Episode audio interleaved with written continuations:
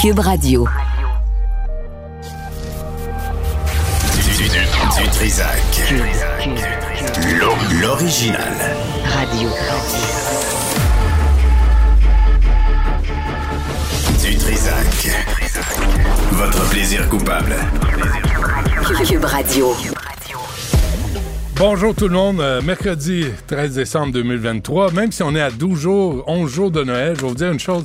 Les gens sont pas plus gentils ici. Avec moi, Jean-François, dit que ah, t'as un beau teint. Je sais que c'est des insultes déguisées, des méchancetés. Mais bref, euh, on vit avec. Euh, en passant vers 13 heures, réflexion. On n'a pas de chiffres, j'ai pas de données, j'ai pas. Mais euh, vous, euh, chez vous, trouvez-vous ça normal qu'on vous charge 100 pièces ou 150 pièces pour se rendre chez vous pour aller remplir un contrat, que ce soit un électricien, un, plombier, un, réparateur quelconque de votre frigo, de votre euh, laveuse. Là, c'est rendu qu'on paye pour que les gens prennent leur pick-up qui viennent chez nous avant même avoir dévissé une simple vis. On va parler à Charles Tanguay, qui est, euh, qui, est censé, euh, il est responsable et est censé nous aider, nous, les, les consommateurs de l'Office de la protection du consommateur. Moi, je trouve ça, je trouve ça intéressant, puis j'ai pas de chiffres là, avancés, là. mais euh, dès qu'on appelle quelqu'un, là, on vous charge 100 ou 150 pièces avant même de se pointer à face. Ah, c'est comme euh, aller au restaurant puis on, vous demande votre pourboire avant d'avoir été servi. Ah, mettre les choses en l'ordre. Puis vers midi, Nancy Audet, qui est entre autres autrice et marraine pour, la Fondation des jeunes de la DPJ. Euh, les fêtes s'en viennent. Je me souviens d'avoir fait un topo frontière là-dessus. Les enfants à la DPJ qui attendaient leur mère, leur père sur le bord de la porte. Euh, qui venaient pas, les euh, éducatrices qui sont là, euh, qui sont passe, qui, passent Noël avec ces petits pets-là, qui, qui, qui, demandent juste à voir leurs parents. Ça brise le cœur. On va en parler. Puis si on peut aider collectivement, il y a une adresse aussi là. Si vous voulez faire un don, c'est www.fondationjeune au pluriel dpj.ca. On va revenir là-dessus vers midi. Puis il y a Illumi Cavalia qui a fait, qui a posé un beau geste. on va vous dire ça vers midi, midi et quart. Mais d'abord, hier, dans le Devoir, directeur de la santé publique, Dr. Luc Boileau, a lancé un message de prévention. Un nouveau variant du virus de la COVID-19, son sous-variant, et en plus la grippe, je veux dire, ça s'annonce pas bien. Avec nous, Nancy Delagrave, qui est physicienne et coordonnatrice scientifique du collectif COVID Stop. Nancy, bonjour. Bonjour, Benoît. Bonjour. Alors, merci d'être avec nous. D'abord, cet article-là, hier, je trouve que c'est un article important dans le devoir. Puis je me disais, tant mieux s'il y a la grève dans les écoles. Ça a peut-être évité des éclosions de COVID et de grippe. Mm-hmm. Parce que il a pas il y a pas eu il y a rien qui a changé là, dans les écoles, le masque, les purificateurs d'air, il y a rien qui a avancé dans le dossier. Non, il n'y a absolument rien qui a changé. En réalité, ça s'est empiré parce que euh, il y a beaucoup de minimisation dans les médias, dans la société par rapport à la COVID et on dirait que le mot COVID est tabou. Euh, je lisais hier que euh, c'était Radio-Canada, les nouvelles, ils, parlaient de que les urgences étaient débordées à cause de la grippe, mais en réalité, il y a encore beaucoup plus de COVID que de grippe. Il n'y a pas longtemps, c'était dix fois plus. Donc, c'est sûr qu'il y a plein de virus respiratoires, mais il y a, il y a beaucoup de virus et euh, il faut faire quelque chose, particulièrement pour nos enfants, parce que on le sait que ça, toutes les vagues commencent dans les écoles et 70% de la transmission intrafamiliale provient des enfants. Hmm. Donc, quand on règle ce qui se passe dans les écoles, ça va beaucoup mieux. Et euh, depuis quelques, depuis l'année dernière, les gens pensent que la COVID est finie, donc ils ouvrent moins les portes. Les, tout le monde s'est plaint parce qu'il y avait froid. Donc, on n'a pas réglé le problème de ventilation. Ben, on, a fait la grève, ça, ça a aidé. C'est beaucoup, effectivement. C'est le meilleur moyen de prévention, rester chez vous, finalement. Euh, il y, a, aussi une note, hein, j'ai lu, euh, Nancy, euh, à propos de l'entrevue accordée par euh, Dr. Carl Weiss au téléjournal Radio-Canada. C'est pas une question de pointer puis de, de pogner Radio-Canada. C'est pas ça la question. C'est juste le propos. Dr. Weiss disait, le bon côté de la COVID, c'est que c'est devenu un virus respiratoire comme les autres, comme la grippe est-ce que c'est vrai? Est-ce que c'est euh, c'est rassurant de la mauvaise façon? c'est rassurant de la mauvaise façon et c'est absolument incompréhensible provenant du docteur Carl Weiss parce qu'il y a une, clinique de COVID longue à l'hôpital juif général juif de Montréal et euh, il y a plusieurs patients de COVID longue qui sont référés à lui. Et donc, euh, il devrait être informé sur la COVID longue et manifestement, il n'en parle pas. Euh, la COVID, ce n'est pas un virus respiratoire. La docteure Lynn Filiatro a fait une super enfilade sur euh, Twitter euh, où est-ce qu'elle explique à quel point le virus affecte tous les organes essentiels du corps, du corps humain. Ah, c'est ça que vous voulez dire, Pas, pas respiratoire, parce que ça affecte d'autres organes du corps humain. Oui, l'organe euh, sur lequel on le retrouve plus quand ils font des autopsies, c'est les reins et le foie, parce que ça filtre le sang. C'est un virus qui voyage très, très, très bien dans le sang et qui voyage aussi dans le système immunitaire par les cellules T, euh, comme le sida le fait. Donc, euh, c'est un virus qui voyage partout dans le corps et qui trouve des refuges euh, dans la moelle osseuse, dans, dans, dans plein d'endroits. Et euh, c'est pour ça, par exemple, que l'Association euh, cardiovasculaire européenne dit que les risques d'avoir un, un, décès cardiovasculaire après la COVID dans les 18 mois qui suivaient, c'était six fois plus élevé que quelqu'un qui n'avait pas la COVID. Pourquoi on n'entend pas ça au Québec? Je ne sais pas. On dirait que on a été dans le message, on recommence l'économie, c'est important, euh, on veut vivre comme avant. Oui, euh, moi je suis d'accord à ce qu'on essaie de vivre dans un monde qui nous permet de dans le fond d'être en santé comme avant et ça ça passe par quelque chose de très clair ça passe par l'air intérieur. Il faut le traiter. Hmm. Et on ne s'est pas attaqué à ça. Ce virus-là, les experts euh, nous disent que c'est 99 0,9% environ de transmission aérienne. Or, euh, les gens portent encore euh, dans les hôpitaux des masques chirurgicaux. Ça, ça laisse passer 50% du virus. Euh, c'est possible d'avoir des normes de ventilation qui font en sorte que le virus ne se transmet presque pas à l'intérieur. Il y a une nouvelle norme de HRI, HRI 241, mmh. qui permet presque pas d'avoir de transmission à, plus qu'un mètre. Mais dans, quel euh, contexte, de quelle façon? C'est tout simplement qu'il y a un apport extérieur beaucoup, beaucoup plus important d'air d'air frais, mais mmh. aussi c'est qu'on filtre l'air avec la filtration EPA ou MERV 13 et plus.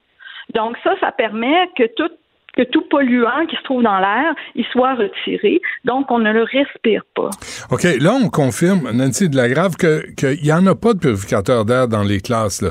Dans les écoles au Québec, on a refusé d'en installer.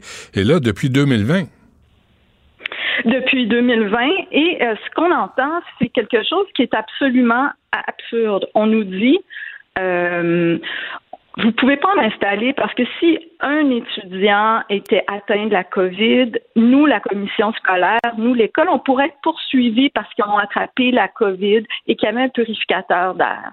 Or, ce que euh, la science nous dit, c'est que s'il y a quelqu'un qui a une infection COVID dans, dans une classe. Et là, présentement, là, si les classes étaient ouvertes, il y aurait environ deux ou trois étudiants par classe qui ont qui ont la, la COVID. Mais là, ces deux ou trois étudiants-là, ça peut faire 28 étudiants qui ont la COVID. Mm-hmm. Beaucoup, beaucoup d'absence. Les purificateurs d'air réduiraient ce, nombre-là de façon significative, peut-être de, de 75% mais de quelle façon on connaît, on peut estimer, Nancy, les cas de COVID si on ne fait plus de tests? C'est exactement ça le problème.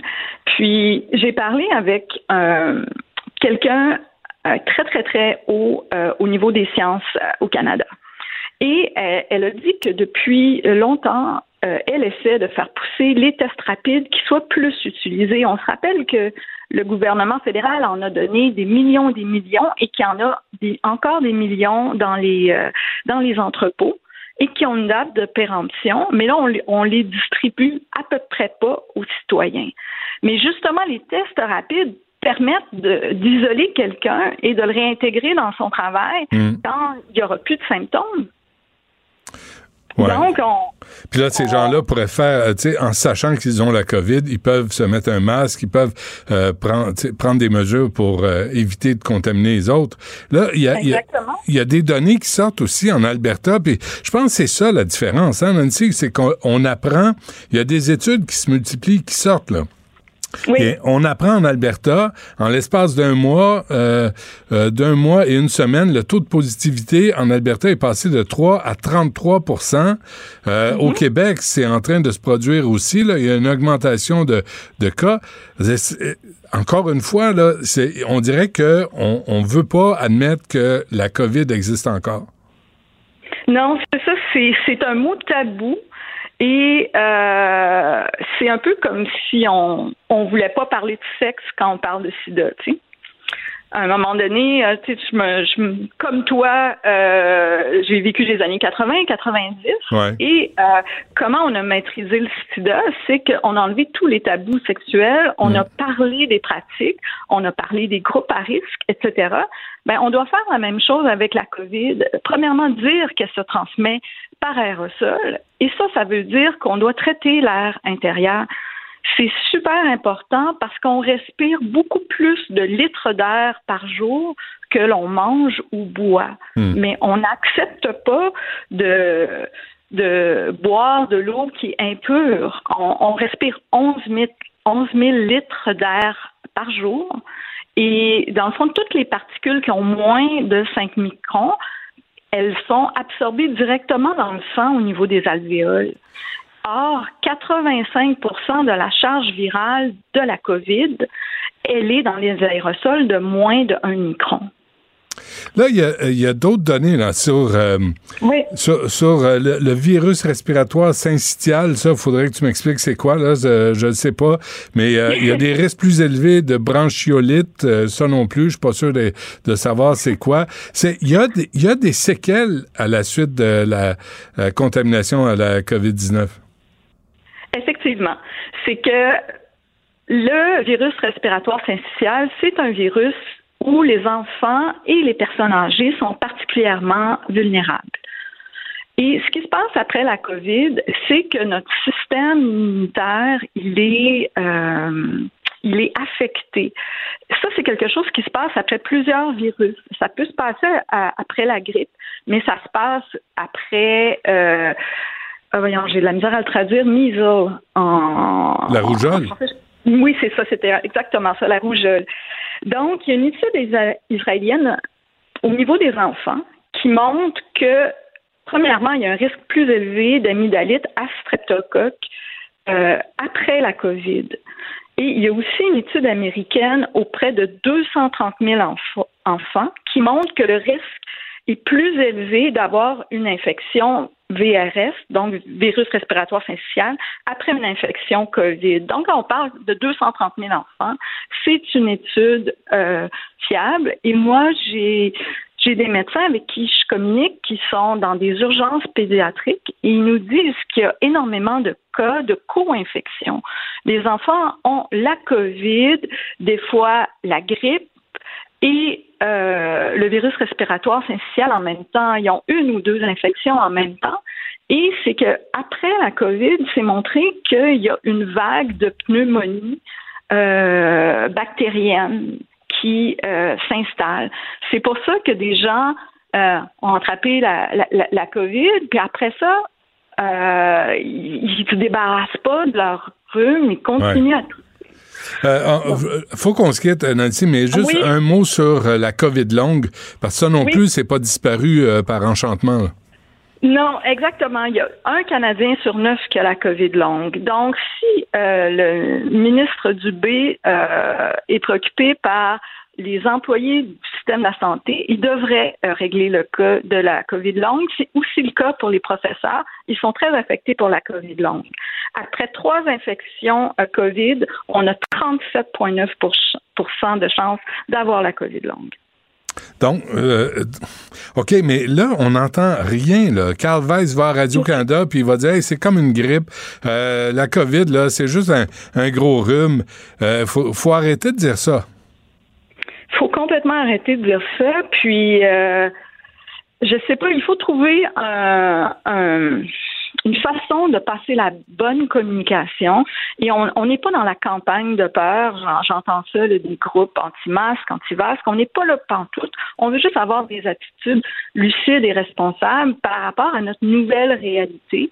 Puis si on, trouve un médicament un miracle qui va enlever tous ces effets-là, ben hmm. on, réajustera là. Hmm.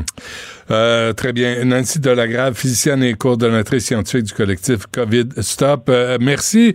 joyeux Noël et bonne année malgré tout. Puis euh, pas trop de bisous là. Hein? Faut faire attention. Je te promets. Merci beaucoup, Benoît. Ça m'a fait plaisir d'être avec toi. Merci. Bye bye. À la prochaine.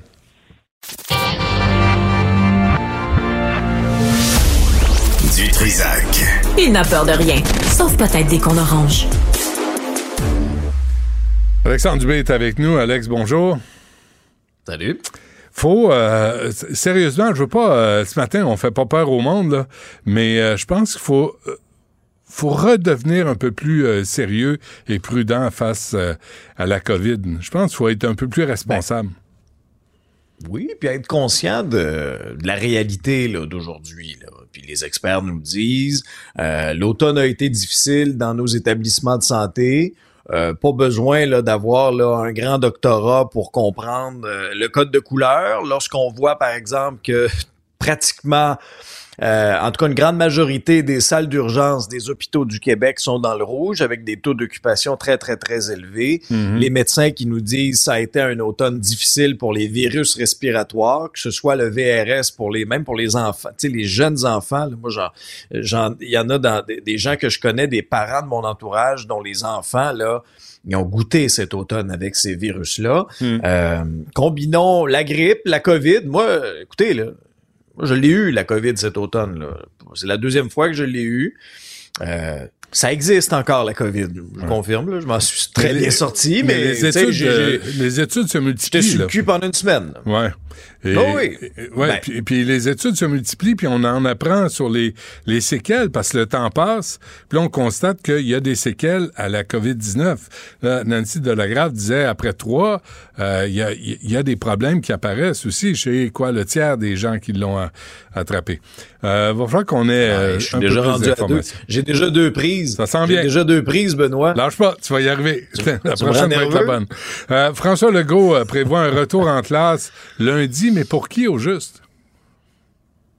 Ben pour les jeunes. Mais ah attention, honnêtement, là, de minute en minute, cette histoire-là évolue. C'est même plus d'heure en heure, c'est de minute en minute. parce que la FAE vient tout juste de contredire les propos du premier ministre. OK? Je te raconte ce qui s'est passé. Euh, le premier ministre François Legault arrive à l'édifice Honoré-Mercier. Ben, ses bureaux sont, sont dans cet édifice-là et fait une déclaration aux journalistes en disant J'ai bon espoir que tous les enfants vont retourner à l'école dès lundi qui vient. Ça va très bien avec les enseignants. On se parle de la lourdeur de la tâche, comment on peut ajouter des gens dans des classes. Ça va bien. Alors là, tu te dis, voilà, enfin la lumière au bout du tunnel qu'on nous promet depuis des semaines et des mm, semaines. Il mm, mm. faut dire qu'il y a une fenêtre d'opportunité, Benoît, parce que si la FAE, je vais essayer de vous simplifier, simplifier ça au maximum, si la FAE est en grève générale illimitée depuis le 23 novembre dernier, le Front commun, il va de séquence de grève. Et la séquence de grève du Front commun, ben elle va elle va se terminer là. Elle va se terminer à temps pour la semaine pro. Ouais, c'est ça, elle va se terminer à temps pour possiblement reprendre l'école lundi prochain parce que faut comprendre que si les une, certaine catégorie, un certain nombre de profs qui sont affiliés à la FAE. Tu peux pas ouvrir une école si ton personnel de soutien est en grève. Tu auras beau régler que tes profs, mais tu comprends qu'il y a une fenêtre d'opportunité au niveau du calendrier à ce moment-là. Mais là, au cours des toutes dernières minutes, Benoît, la FAE a, a publié ceci. Contrairement à ce que dit François Legault, les nouvelles à la table ne sont pas encourageante. le gouvernement souffle le chaud et le froid. Il nous promet de l'ouverture pour ensuite refermer la porte aussitôt. La stratégie du gouvernement est clairement de diviser le mouvement, d'épuiser les profs. Ne montez pas dans les montagnes russes de François Legault, restez debout, droit, fier et solidaire. Là, à un moment donné, arrêtez de nous niaiser. Euh, tu sais, on dit une chose et son contraire. On, on donne de l'espoir aux parents, aux enfants de dire on va peut-être réussir à, sauver la, fin de cette session-ci. Il n'y a pas un Puis conciliateur. Après ça, on va dire des déclarations comme ça. Il n'y a pas un conciliateur, euh, un médiateur, un, conservateur, un radiateur, un, chauffeur? Je pense que ça prendrait tout ça. Ça prendrait tout ça, Benoît. Ben non, mais il n'y a pas quelqu'un qui peut sortir dans les médias et dire attendez, moi je suis là, je suis témoin de ce qui se passe, voici ce qui arrive. On offre, on contre-offre, on refuse, on fait des grimaces, on se fait des doigts d'honneur. Mais, nous autres, on va payer la note, puis on ne saura même pas comment ça s'est passé. Ça fait longtemps qu'on le demande, ça. Ça fait longtemps qu'on le demande, ça. Mais là, on nous dit une chose et son contraire dans les déclarations, euh, dans les déclarations publiques. À un moment donné, là, là, on a beau nous répéter, on va négocier 24 heures sur 24, 7 jours sur 7. C'est pas normal si vous négociez 24-7 qu'il n'y ait pas plus d'avancement que ça, là. et qu'on en soit à la dernière minute. Mais qu'est-ce qu'ils ben, disent, je sais Alex? Pas, je... Hey, quoi, moi, je pense qu'on a travaillé trop longtemps au privé.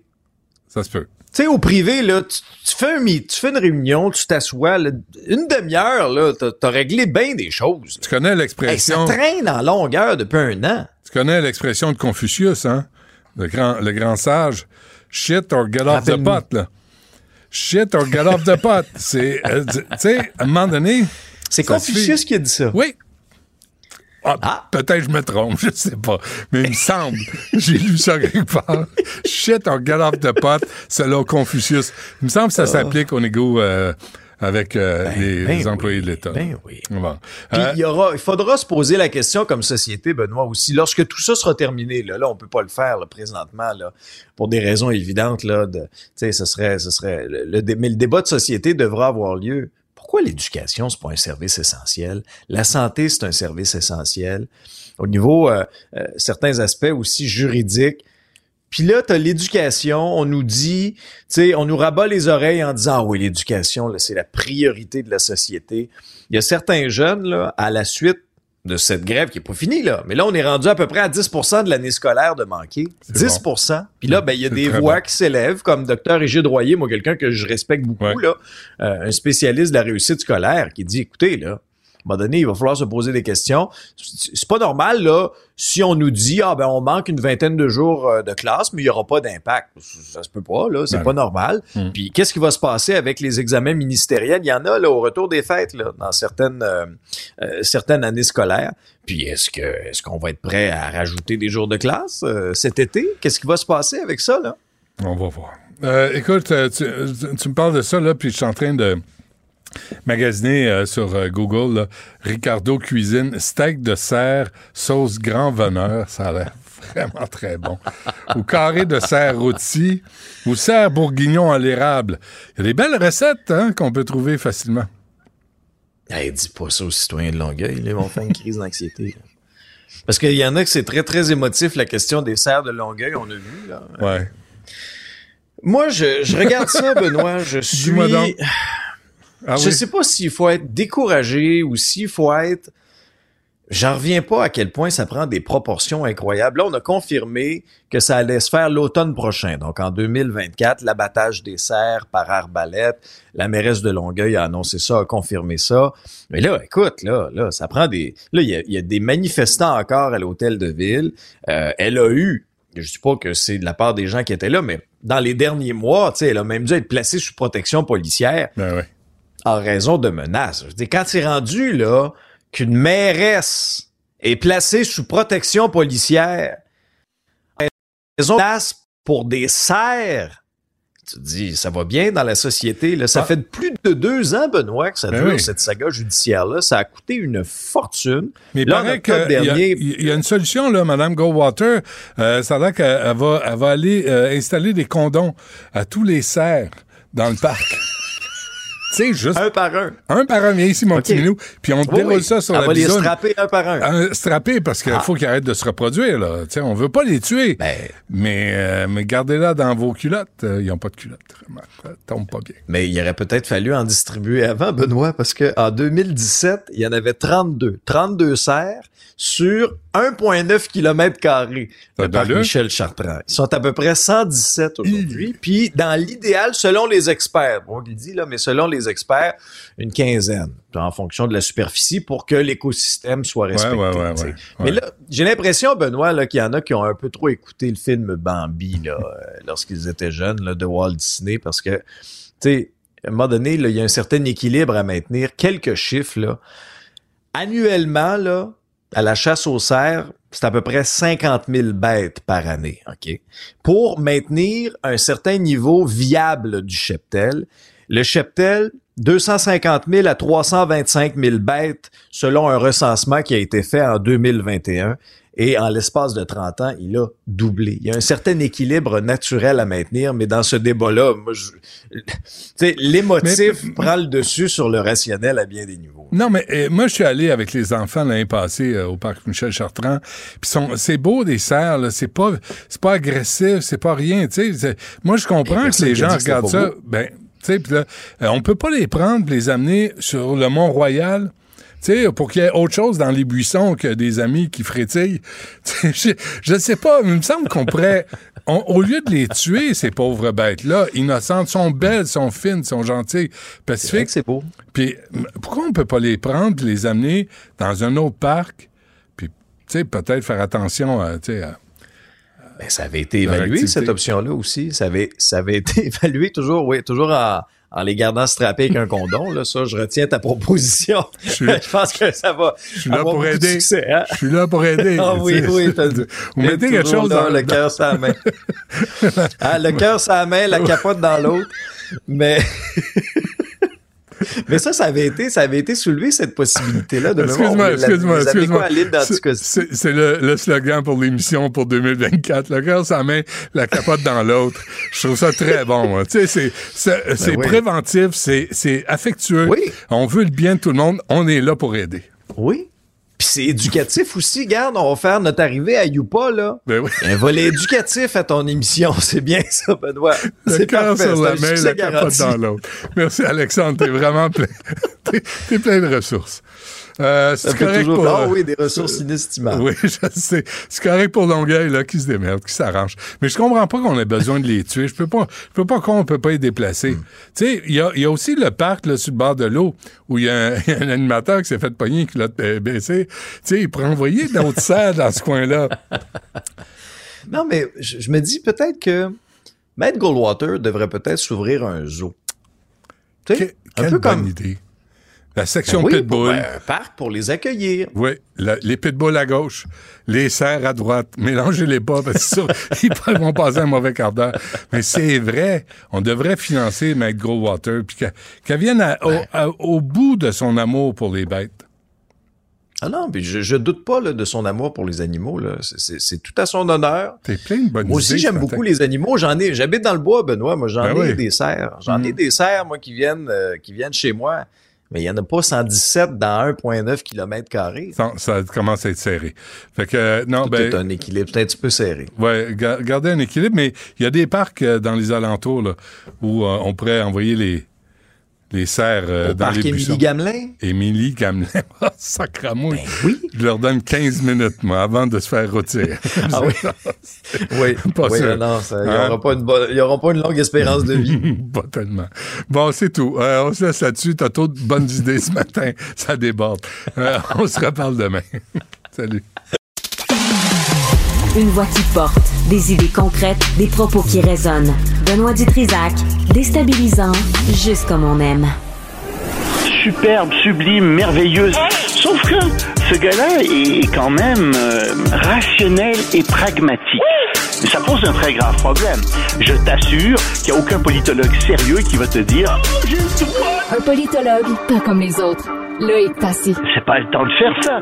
Loïc, bonjour. Bonjour Benoît. Ah, je pour- t'entendais parler avec Mhm. Alexandre. Attends, euh, je t'entendais parler avec Alexandre. Tu tu disais oui, c'est terrible. Les enfants vont perdre 10% de leur année. Mais non, au primaire, c'est vraiment pas terrible. Il redouble une année sur deux. Alors, pour avoir vu le programme, en, première, en deuxième année, tu refais un petit peu plus approfondi ce que tu faisais en première. Les enfants s'emmerdent, mais ça, c'est pas grave. En quatrième année, tu refais ce que tu faisais en troisième. Ils s'emmerdent encore plus, mais c'est pas grave. En sixième, ils dorment, ils deviennent agités, mais c'est pas grave, tu refais ce que tu faisais en cinquième. C'est un programme très allégé qu'on a au Québec. Euh, c'est pas du tout un bon programme, mais c'est pas grave c'est vraiment pas grave qu'on perde 10% On pourrait perdre quasiment 100% de l'année. Ça va être repris de toute façon. Mais ce que ça tu, a déjà été fait. Ce que tu dis finalement, c'est qu'on va perdre 10% de 50 de ce qui devrait être enseigné. Si tu veux, c'est ça, oui. Ah ouais, OK. On peut dire ça, comme ça. ça mais On peut le dire comme ça. Donc, c'est pas beaucoup. C'est vrai que c'est pas beaucoup. Euh, c'est vrai. C'est vrai qu'ils reprennent l'année précédente. C'est vrai. C'est assez troublant. Oui, puis les enfants s'ennuient. Ah puis ils se demandent en classe pourquoi les enfants sont dissipés. Ben Ils sont dissipés parce qu'ils s'emmerdent. Parce que, comme d'habitude, ce que vous faites, c'est que vous dites, oh, il y a deux, trois queues de classe qui comprennent rien. Alors, il faut mettre la classe au niveau des plus bas. Hmm. Ben oui, mais tout le monde s'ennuie. Dénominateur commun le plus bas possible, Loïc, c'est la règle au Québec. Plus euh, petit dénominateur commun. Ouais. Apprenait ça en mathématiques. Ben oui. Même moi, j'ai appris ça. Euh, pas d'argent américain pour l'Ukraine, c'est Poutine euh, qui applaudit. Il n'y a même pas de dénominateur commun ici entre... Il n'y a rien, c'est zéro. Euh, et ça, ça fait très peur parce que même Biden a dit, écoutez, vous venez de faire au Congrès, vous venez de faire un merveilleux cadeau de Noël à Poutine. Euh, il est très heureux de ça, lui, certainement, parce que les troupes russes avancent euh, dans l'est du pays et grignotent de plus en plus. Au sud, ça va mal pour les Russes, ça va bien pour les Ukrainiens, mais euh, dans l'est, ça va pas très bien. Et évidemment, à travers tout ça, ce pauvre Zelensky essaie de faire bonne figure, de dire ça va bien aller. Il nous a dit oui, oui, vous savez, j'ai reçu des assurances. Ouais, tu as reçu des assurances, mais tu pas reçu d'argent. Hmm. Ça, c'est comme un contrat. Hein? Tant que c'est pas signé, c'est pas fait. Alors, il n'y a pas d'argent, puis euh, les, les, les, Américains en donnent pas. Et je te dirais, des deux côtés, euh, et les démocrates et les républicains sont complètement bornés là-dessus. Les démocrates, ils pourraient faire un effort et donner aux républicains ce qu'ils veulent, parce qu'à mon avis, la protection de la démocratie, c'est plus important que la protection de la frontière sud contre les immigrants. Puis la même chose, les républicains pourraient se dire, oui, mais quand même, on a une question démocratique extrêmement sérieuse sur les bras, mais je pense pas qu'ils se qui se soucie tellement de la démocratie, surtout avec Donald Trump euh, qui s'en vient, euh, qui, qui, qui, va être à leur tête. Mais à leur défense, Loïc, là, je me mets dans leur short, puis euh, tu vas voir ton électorat, tu dis ah, on n'a pas mis d'argent pour l'immigration illégale, mais on a mis à l'autre bout du monde, en Europe. tu sais, les gens, les gens en bas. Mettez 20 millions. La, pro, la pro, D'accord, la, la, proposition c'était 20 milliards de dollars quand même pour construire la frontière du Sud. Alors c'est pas rien non plus. ils en mettaient oui, mais l'effet est euh, direct pour l'électorat. Ils se disent, chez nous, on veut euh, réduire l'immigration euh, illégale. Ou, mais, mais, mais envoyer de l'argent en Ukraine, là, qui se démerde avec, avec leurs problèmes? Moi, je pense qu'il y a une partie de la population qui se dit ça. Il y a une partie de la population qui comprend pas l'importance de cette guerre-là là-bas. C'est très clair. Mais malgré tout, les élus, on s'attend à ce qu'ils comprennent un peu davantage, puis on s'attend à ce qu'ils mettent chacun de leur côté de l'eau dans leur vin, puis qu'on arrive à des montants. Les démocrates ont commencé, ils ont quand même accordé à peu près 20 milliards de dollars dans cette dans cette, ce projet de loi pour donner de l'argent et à Israël et à l'Ukraine. Mm-hmm. Puis ils rajoutent à ça une vingtaine de milliards de dollars pour construire le mur dans le sud. Mais c'est pas assez pour les républicains. Ils vont, ils vont finir où? Qu'est-ce qu'ils veulent? Puis les démocrates qui disent non, on donnera plus un seul sou. Écoutez là, mettez, mettez vos priorités en ordre. Hmm. Puis la priorité en ce moment, c'est de défendre l'Europe, la démocratie contre euh, la dictature de la Russie et de Poutine. C'est ça la priorité. Bon, euh, le Canada qui euh, tourne sa veste et qui demande un cessez-le-feu à Gaza finalement. Oui, c'est une bonne chose peut-être finalement euh, qu'il fasse ça parce que euh, je pense que les destructions ont beaucoup avancé et c'est pas juste le Canada. Il y a 153 pays dans le monde qui l'ont demandé. Euh, il y a une dizaine de pays, une vingtaine de pays qui se sont abstenus en fait, et c'est surtout des pays d'Europe de l'Est, euh, quelques petits pays ici et là qui sont très proches des États-Unis et d'Israël. Puis il y en a une dizaine qui ont voté contre, évidemment les États-Unis, Israël. Euh, tu as aussi euh, la République tchèque qui a voté contre. Puis des îles, hein, euh, euh, les, des, des Notua, des, des, trucs comme ça. Vraiment presque rien. Donc, on peut dire que franchement... Qu'est-ce que les Nations Unies demandent au Hamas? ben là-dedans, il n'y a pas de. en fait, on demande au Hamas de remettre les otages. Il y a ça aussi. On, leur demande un cessez-le-feu, on de remettre. De, il faut qu'ils remettent les otages et tout. Mais euh, tu sais, ce matin, là, ce, matin, je parlais de, des Nations Unies qui était un cirque, avec des clowns, qui ont invité le ministre iranien des Affaires étrangères pour parler des droits de l'homme lors de, du 75e anniversaire de la Déclaration universelle drôle, des droits de l'homme. Détend, non? Mais tu trouves pas que c'est ridicule? Écoute, ben oui. il n'y a pas parlé des droits de la femme, hein, tu remarques non plus là-dedans. ça n'existe pas? Ça n'existe pas. en Iran, le droit de la femme. What the fuck? Moron, ça n'existe pas. Ça. dans la science-fiction.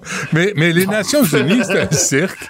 C'est un cirque, là. Qu'est-ce qu'ils demandent au Hamas? sérieusement, le problème qu'on a aux Nations Unies, puis je te l'ai déjà dit, c'est que sur 193 pays, il y en a juste une cinquantaine qui sont des démocraties. Les autres, ce sont des dictatures, ce sont des pays corrompus, euh, et ça pose un gros problème. Mm. Et les États-Unis ont mis sur pied, avec les puissances qui ont qui ont vaincu euh, lors de des victorieuses après la deuxième guerre mondiale, ont mis sur pied ce système-là en se disant toutes les colonies, tous les pays vont évoluer vers la démocratie. Mais non, surprise. Non seulement ça évolue pas vers la démocratie, mais ça régresse dans certains cas. Et mm. puis les pays autoritaires ont de l'argent, plus ils deviennent belliqueux et, et, plus ils veulent s'en prendre à leurs voisins. C'est la nature humaine, un peu, c'est comme ça, mais c'est quelle naïveté, quelle naïveté incroyable. C'est mieux que la société des nations avant, mais on n'est vraiment pas arrivé à une bonne formule encore euh, dans, dans, les Nations Unies, qui quand même s'occupe d'autres choses. Mais l'Iran, écoute. Prendre la parole, l'Iran. C'est presque gênant. Et euh, avant, avant qu'on se quitte, euh, un mot sur la COP 28 qui, au grand étonnement de tous... Ben, toi, tu es peut-être étonné. Moi, je suis pas étonné. C'est un peu ce que je t'avais dit. Attends, on dit, ouais, on va sortir. Alors, les gens se réjouissent, hein. Dans, tout le monde se grand, donne des grandes claques dans le dos en disant c'est merveilleux, etc. Mm. Ouais, allez lire le texte. Regardez, le texte dit qu'on va transiter hors des énergies fossiles. OK? C'est bon qu'on en parle. Je suis content qu'on en parle. Tout le monde est content qu'on en parle. Mais, de, et je sais, de manière juste, ordonnée et équitable. Ben oui. Mais qui va décider de ce qui est juste ordonné et équitable? ce qui est juste et ordonné et équitable pour moi, c'est pas nécessairement ce qui est juste et ordonné et équitable pour toi ou pour les gens qui nous écoutent. Ou pour le sultan. Le sultan va décider. Ou pour le sultan. ben oui, mais ça, ça veut dire c'est de manière juste. Alors ça, ça peut vouloir dire pour bien des pays, ben regardez, les pays industrialisés ont pollué pendant des décennies, donc c'est à notre tour de le faire. C'est juste, juste qu'on le fasse. Mmh. Ordonner, ça veut dire, ben, d'abord, vous, les pays industrialisés, sortez des économies fossiles, puis nous, on sortira après. Mmh. Commencez les premiers. Mmh. Puis équitable, c'est le fric. Ça veut dire, donnez-nous de l'argent. On veut de l'argent pour ça. On est tellement honnête, on est tellement compétent, on va bien s'en servir, vous allez voir. Donnez-nous-en beaucoup, puis on va être très content. Merci de décoder le message pour nous, Je pense que c'est clair. On se reparle demain. Salut. Salut, à demain. Du Trisac. Il déconstruit la nouvelle pour que vous puissiez la construire à votre manière. La rencontre Martino du Trisac. Ah, ça, ça regarde mal. Ça regarde mal.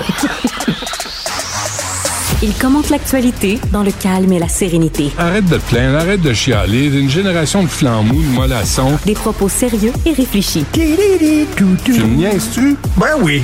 Brut de bouche. la sagesse en bouteille. Richard, bonjour. Salut, les gens, des fois, nous croisent dans la rue, puis ils disent bonjour, Monsieur Dutrisac, bonjour, Monsieur Martineau, tout ça. Mais ils savent pas, ils se rendent pas compte à quel point on est big. tu comprends-tu? Non. On n'est pas comme le monde ordinaire parce que regarde, toi et moi ce matin, oui. on a reçu la carte de Noël du député Réal Fortin, député de Rivière-du-Nord. J'ai reçu du courrier. Tu as reçu la carte de Noël de Réal Fortin du Bloc québécois. Pas rien, ça. Attends une minute. Il n'y a pas de message personnalisé, par exemple. Il n'y a rien. Attends, dans, le mien, il va en avoir. Parce que toi, il t'aime pas vraiment. Monique se joint à moi et à toute mon équipe ah, pour vous souhaiter un très joyeux Noël. Eh Rempli de joie et d'amour. Ben oui. Comprends-tu? Ah, ben, il a signé. Il, a- il a signé en Ça, bas. Moi, signa- il a signé. ça, une signature. Mais, euh, Monsieur Fortin, vous ça, pouvez, vous pouvez la forcer un maison, peu le poignet. Ça, c'est pas une signature, là. Ça, c'est Ah, fuck off, tiens, lave-la ta crise de Ouais. carte de Noël. ben, merci, c'est gentil. Euh, belle à la photo, maison, est-ce que vous recevez ça, vous, des cartes de Noël de Réal Fortin? Non. Nous, oui. De qui t'as reçu une carte de Noël qui et ça t'a vraiment ému? Euh, je sais pas, mon, euh, mon, mon agent d'assurance, peut-être? Ou euh, la, la femme qui m'avait vendu ma maison. Elle t'a envoyé une carte de Noël? Oui, Ah oui? l'agent immobilière. Hmm. L'agente immobilière. Mais à un moment donné, c'est vrai que des fois, tu, tu commences à recevoir des cartes de Noël. tu dis, C'est bien. Moi, je trouve ça cool de recevoir une carte de Noël de quelqu'un. D'amis? D'amis ou de gens que- de Noël. Des gens que tu as interviewés, puis ils veulent juste t'envoyer un petit mot, puis ferais pas dire. ça, moi. Ben non, mais ils t'aiment pas. Mais moi, c'est pas pareil. Alors, les gens rient de la COP 28 en disant les conclusions de la COP 28, c'est n'importe quoi. Je dis, attends une minute. Oh, tu dis quoi? Attends une minute. Attends, attends, attends, attends. Attends, attends, une minute.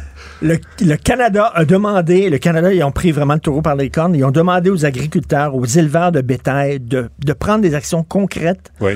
pour que leurs bœufs et leurs vaches pètent moins. Hmm. Je te le jure, il y a un texte dans le National Post. C'est bon. C'est une directive du Canada. Alors, ça a l'air que si tu les nourris, si tu changes l'alimentation de tes bœufs, Ben oui. euh, en- entre autres avec une algue, il y a une algue particulière que tu peux leur donner et ça, ça fait baisser le nombre de pets dans une journée. Ce qui serait peut-être bon pour toi. Ce qui serait peut-être intéressant Ah, pour t'es toi. pas fin de dire ça. Commence à penser à ça? Ah, non, non, non, je suis pas Et ils là-dedans. disent aussi des croisements, parce qu'il y a des espèces de bœufs qui pètent moins que d'autres. C'est vrai. Tu comprends? Est-ce qu'ils ont un nom, ces bœufs-là? Puis là, si tu croises des gros péteux avec des petits péteux, Ouais. ça fait des enfants des moyens péteux. Et là, tu croises tu le moyen le péteux de pets. avec un nom péteux. Et comme ça, Est-ce que le fait. avec les années, le nombre de pets et de, de, de, de- de méthane libéré Ouais, dans ben oui, l'air, ben oui. Est-ce que les bœufs. c'est bon. Est-ce que les bœufs bourgeois sont euh, appelés à contribuer aussi à l'effort? Parce que les bœufs qui pètent plus haut que le trou, Ah, ça, c'est bon. c'est important, ça. Et quand tu pètes plus haut que le trou, fait que déjà, le, le- le méthane est déjà, Il est déjà plus près dans l'air. C'est ça. Il est plus C'est les- près du ciel. D'abord, occupez-vous des bœufs bourgeois. Et, et le bœuf à côté de Jésus, quand il est venu au monde à oui, Bethléem, oui. Qui le le 25 réchauffait. décembre. Comment tu penses qu'il le réchauffait? le méthane, C'est ça, un petit pet pour euh, réchauffer l'air. le méthane, Et je suis sûr qu'il l'a apprécié, euh, Jésus. Et c'est comme ça que ta, ta blonde aussi se réchauffe la non, nuit. parle pas de ça. Parle Hein? pas de ça, non. Hein? Mais fait, shooter dans la nuit à 2 heures du matin. Aimez-vous les uns les autres? chaud. C'est ça, du pet chaud. Toi, t'as- eu, t'as- toi, t'avais une expression qui m'a fait toujours rire parce que c'est niaiseux, puis c'est à la hauteur de ta réputation. C'est, c'est avoir un pet sauce. Un pet sauce? Ah, ça, ça m'a toujours un écœuré. Tu disais ça, là. c'est pour ça que rendu à un certain âge, il faut que tu te couches en portant euh, des sous-vêtements. Comme vrai. ça, c'est un pet sauce. Pour contenir la sauce du pet. Ça, ça se ramasse pas sur le drap, tu comprends-tu? Et, euh, Ah, et, ouais, tu veux pas un pet poutine, hein? Juste un pet sauce. C'est avec un déjà pet- trop. moi, je veux un pet 100% méthane. tu comprends? ouais, ouais. Rien d'autre, là. Est-ce que ça pue, les, les pets liquide. méthane? 100% méthane. Ah, oui, hein? Et euh, l'algue, l'algue, c'est ça, tu devrais penser Est-ce qu'on est payé pour ça présentement? Oui. C'est bon. Oui. Sherbrooke, la ville de Sherbrooke. On, on parle plus de pète, là? Non, pas en tout. OK, t'as Mais un autre que sujet. ça me fait chier, cette affaire-là. Écoute bien ça. La ville de Sherbrooke, Oui. ils ont une nouvelle taxe pour les propriétaires de piscines, 80 pièces par année. Hmm. Ils, ont, ils ont inventé, ils se sont levés à un moment donné, ils ont dit qu'est-ce qu'on pourrait taxer? On peut pas, on peut pas augmenter la valeur des, des immeubles. Qu'est-ce que t'es propriétaire d'une piscine Je sais pas ce que ils ont jamais été taxés propriétaire d'une piscine. Je sais pas en quoi la ville euh, doit s'occuper de ta piscine, absolument Puis pas. là, C'est en ta piscine à 2020, toi. d'ici 2025, faut faire clôturer toutes les piscines au Québec. Ben- Faut faire parce qu'il y a personne qui surveille les enfants quand il y a un party. Et, Fait que et- faut et- faire- et là, et ils vont être, euh, ils, ils vont être euh, taxés 80. Et là, c'est quoi la, T'en veux-tu une autre là-dessus? La- parce que je- je- j'en Non, mais tu sais, en plus, en plus que il y, en a qui ont des petites piscines comme des Ben ouais, barboteuses. ben ouais. Il y en a qui ont des piscines hors terre, des Ben piscines ouais. creusées, des piscines au sel, des piscines avec des tremplins, tout ça. 80 piastres. piastres, tout le monde. Même si c'est une petite piscine. T'as-tu fait réparer quelque chose chez vous ré- récemment? Si tu achètes une petite piscine chez Costco pour les enfants gonflables, que tu gonfles, tu mets ça dans ta cour, est-ce que 80 est-ce que c'est considéré comme une Si piscine? l'inspecteur de la ville par la passe, ville? oui, tu vas te faire pogner. Est-ce que tu as déjà fait réparer quelque chose chez vous? Je vais parler de ça à 13 h Moi, ça me fatigue parce que, tu sais, on aime tout le monde, là. Mais parce que tu parles de taxes, t'as-tu remarqué que tous ceux qui se déplacent pour venir faire des travaux chez vous te chargent le déplacement? T'es rendu à 100 puis 150 pièces pour euh, me rendre chez vous. Ben oui. Là, je me dis, attends une minute, là. Est-ce que moi, je dois payer le fait que tu habites à Saint-Coin-Coin, puis tu prends ton pick-up pour venir chez nous, et là, tu vas me charger 100 pièces, 150 pièces de l'heure pour venir plomberie, électricité, réparer le frigo, réparer la laveuse? C'est vrai, ça. Tu me niaises-tu, là?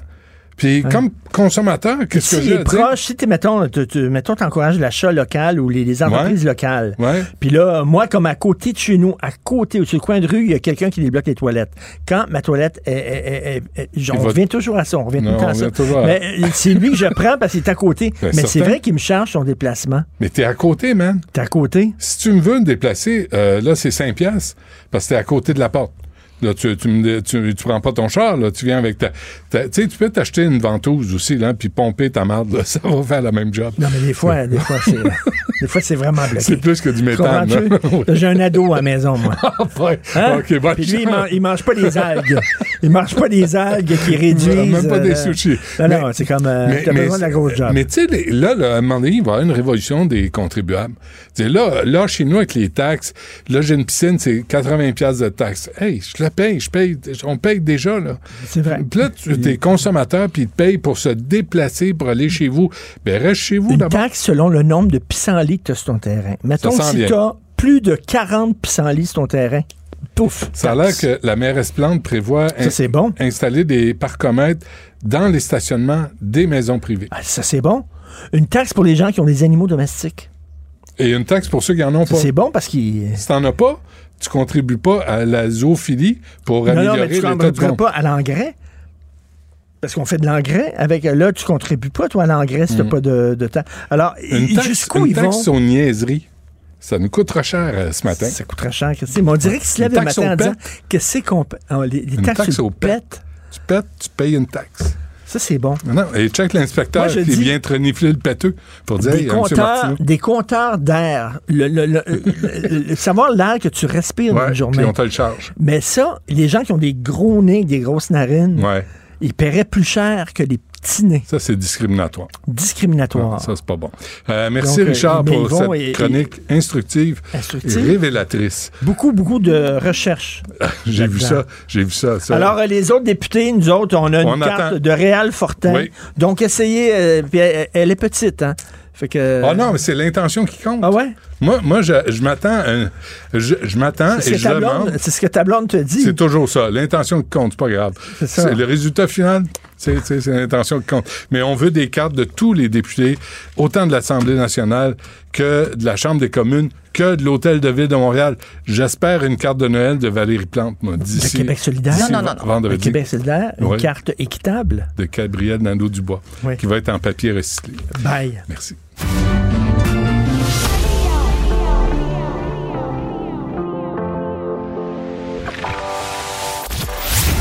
Il cuisine, il talonne, il questionne pour obtenir les vraies réponses.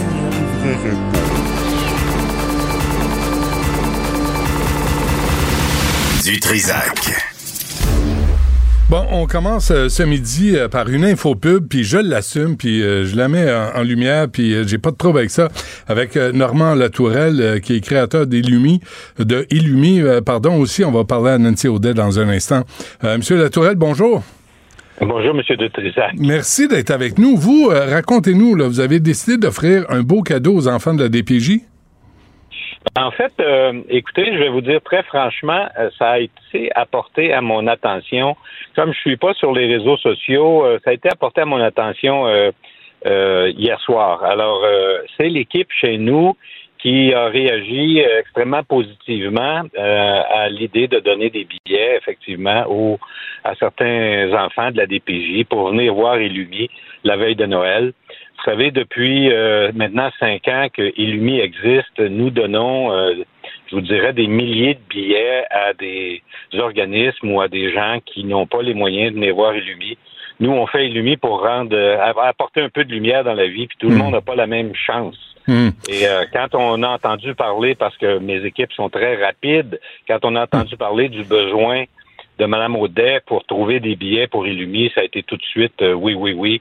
Et euh, là, on est très heureux. Évidemment, on, rend des gens heureux. C'est ça notre euh, ma fonction dans la vie, c'est d'apporter un peu de bonheur, un peu de lumière dans ce monde. Ah ouais, non, ben je peux je peux comprendre. Puis de, de votre côté, ça doit honnêtement, ça, je, on est, je veux même pas faire de l'infopub là, mais ça doit vous faire du bien de savoir que vous allez offrir ça à des enfants qui ont, qui sont peut-être pas aussi chanceux que certains autres euh, au Québec.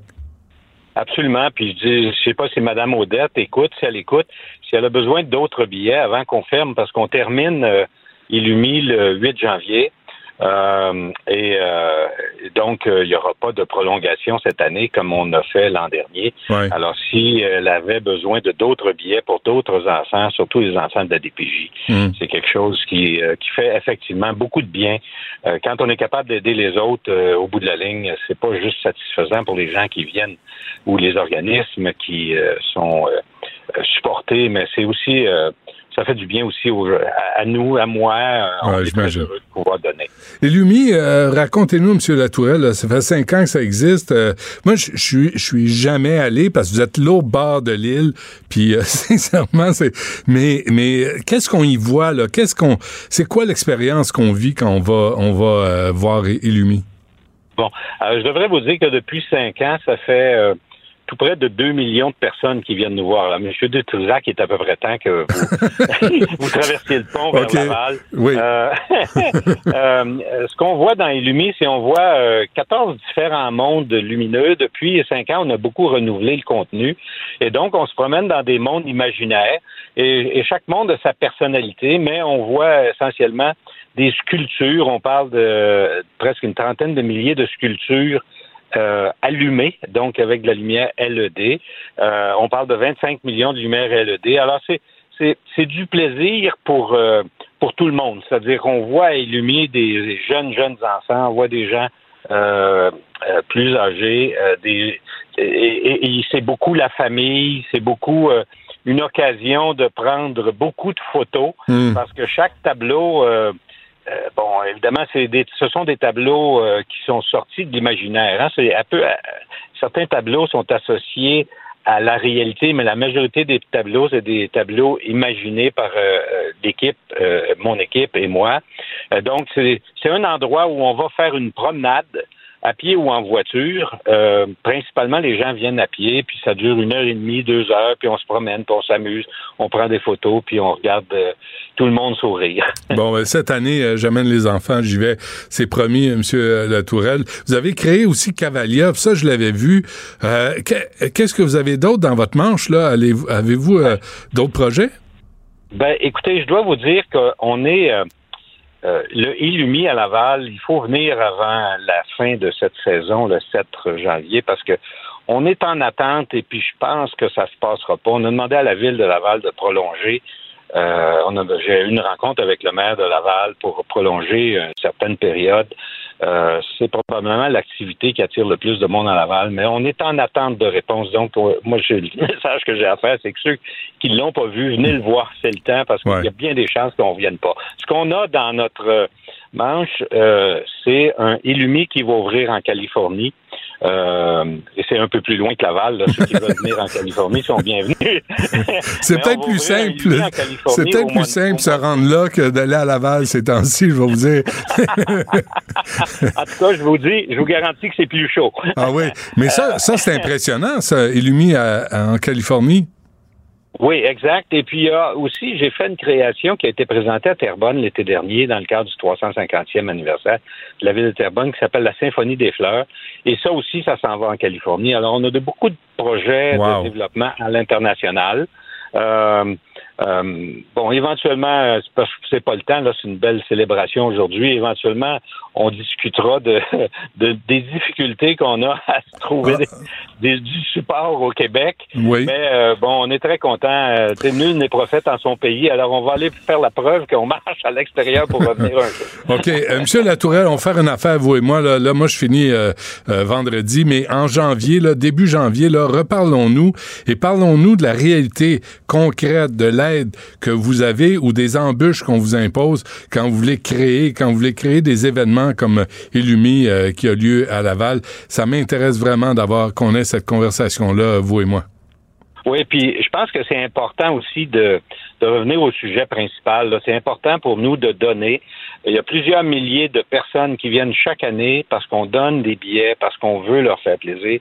Et ça, malheureusement, si on arrêtait Illumi à Laval, ça se passerait pas. Alors ça, ça fait partie de la, de la tristesse d'arrêter un événement dans, dans un environnement, euh, surtout l'environnement euh, économique actuel. J'imagine. Bon, j'ai passé, mon message. Ça me fera plaisir de vous parler en janvier. J'espère surtout vous voir d'ici, l'entrevue avec votre famille.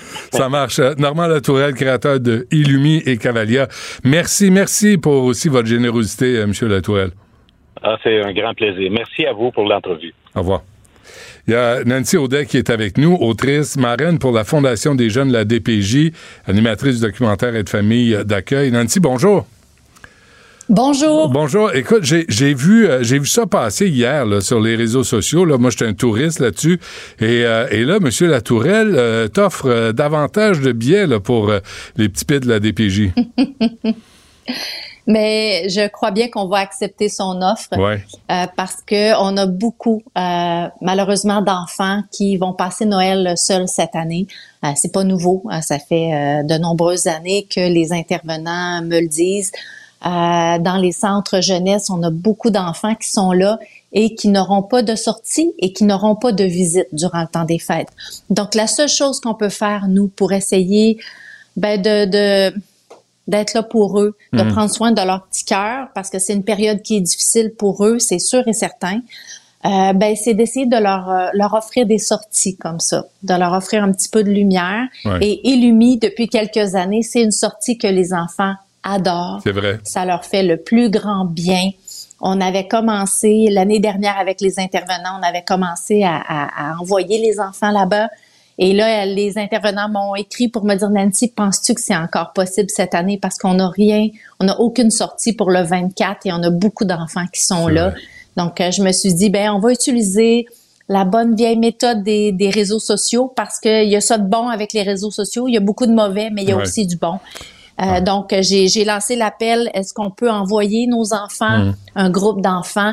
Et la réponse a été extraordinaire. Autant des donateurs qui m'ont écrit en privé, qui ont acheté des billets et Illumi finalement, qui nous offre aussi une bonne partie de billets. Mais j'ai beaucoup d'enfants donc qui aimeraient aussi y aller. On n'en avait pas. Euh, Combien ben, en fait, on, moi au départ, j'avais un groupe. De, en- vous savez comment ça fonctionne dans les centres jeunesse, c'est qu'on a des unités. Dans chaque unité, on a 10 à 12 enfants qui habitent là en permanence. Mhm. Donc, moi, la demande que j'avais hier, c'était une unité d'un centre jeunesse qui est situé sur Saint-Hubert. Euh, des belles intervenantes qui, au lieu de célébrer Noël avec leur famille, Ben oui. ont décidé de célébrer Noël avec les enfants de leurs unités parce que sinon, ils n'en ont pas de Noël. Et je veux Ouais. saluer ça.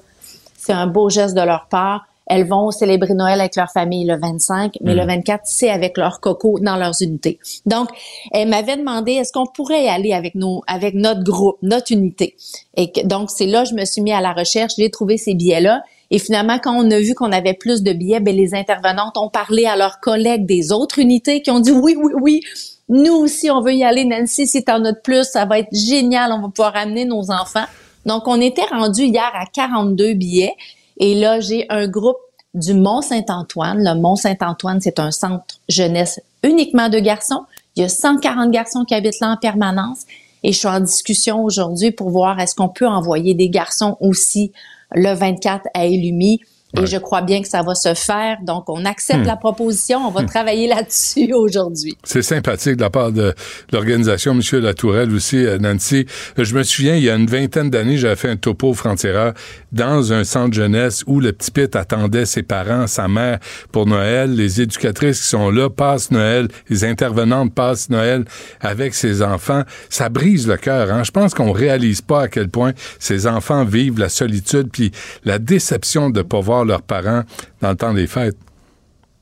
Ça arrive tout le temps. Vous savez pas le nombre d'enfants, puis c'est pas juste dans le temps des fêtes.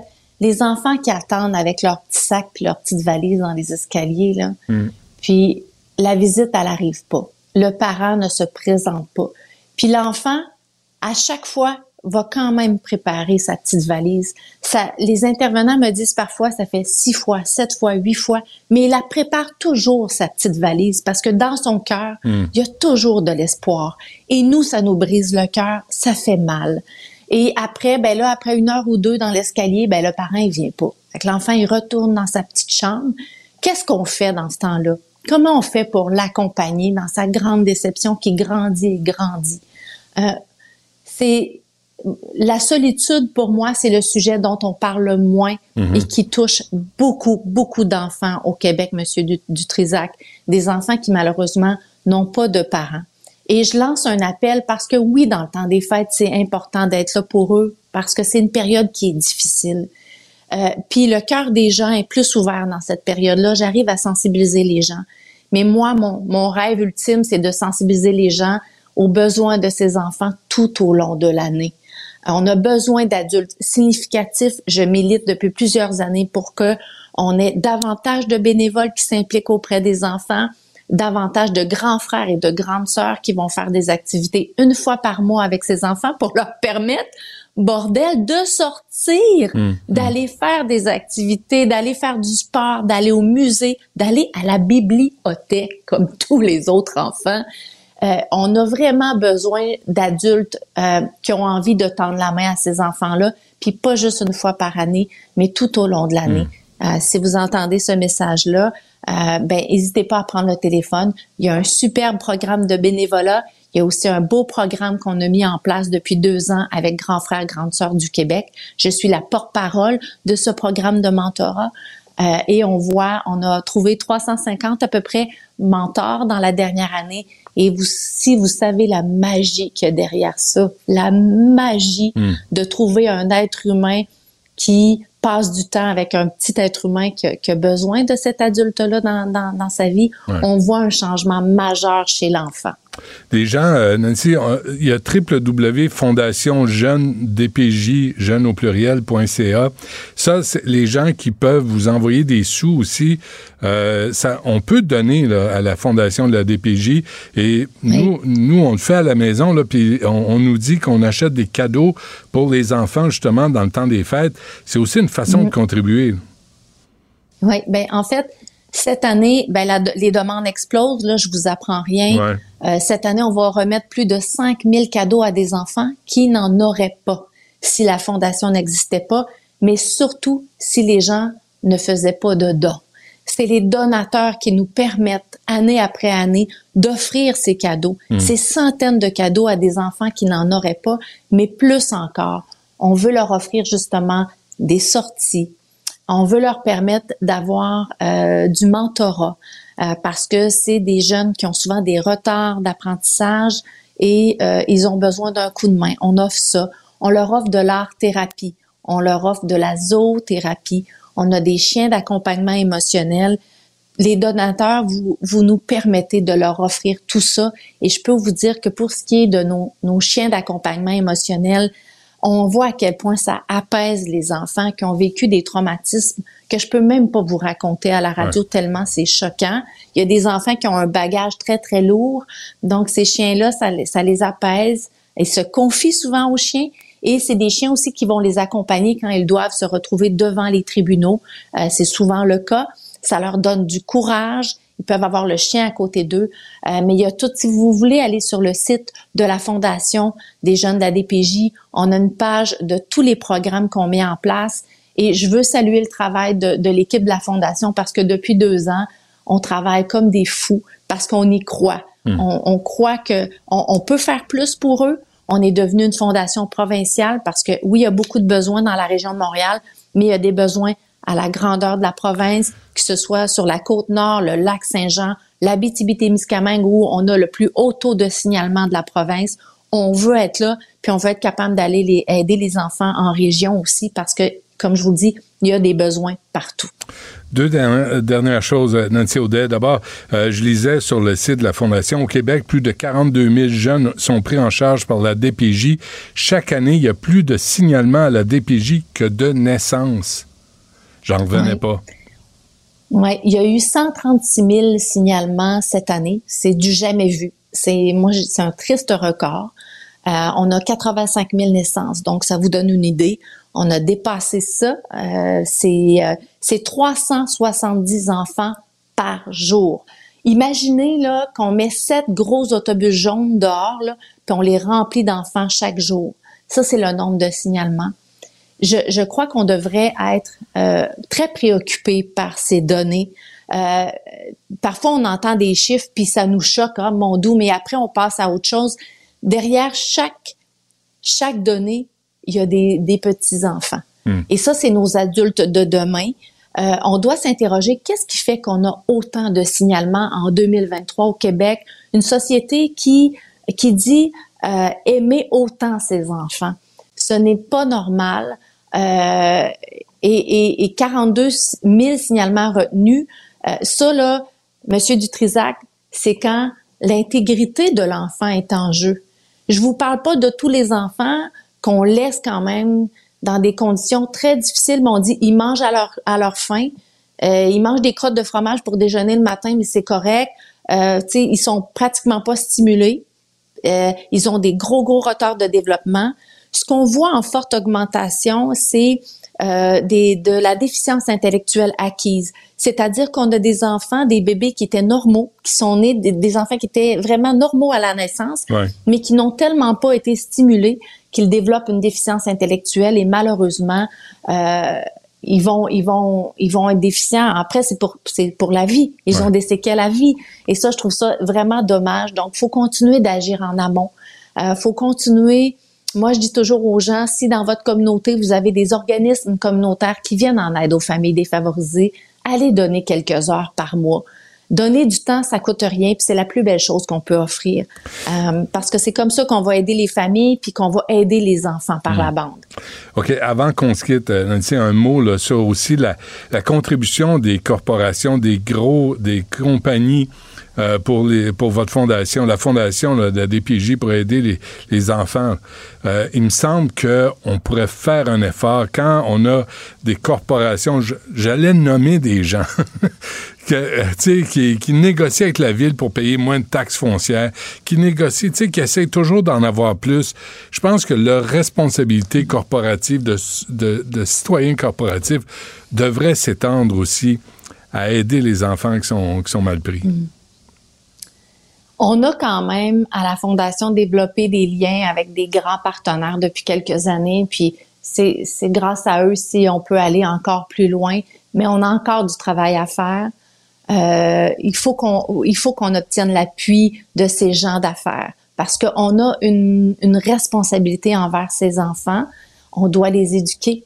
On doit trouver une façon qu'ils puissent aller à l'école eux aussi, euh, parce que ça c'est un problème. Ces enfants-là n'ont pas accès Hmm. Donc, à l'éducation, ça, c'est un cheval de bataille qui est extrêmement important pour moi parce que l'éducation, c'est leur porte de sortie.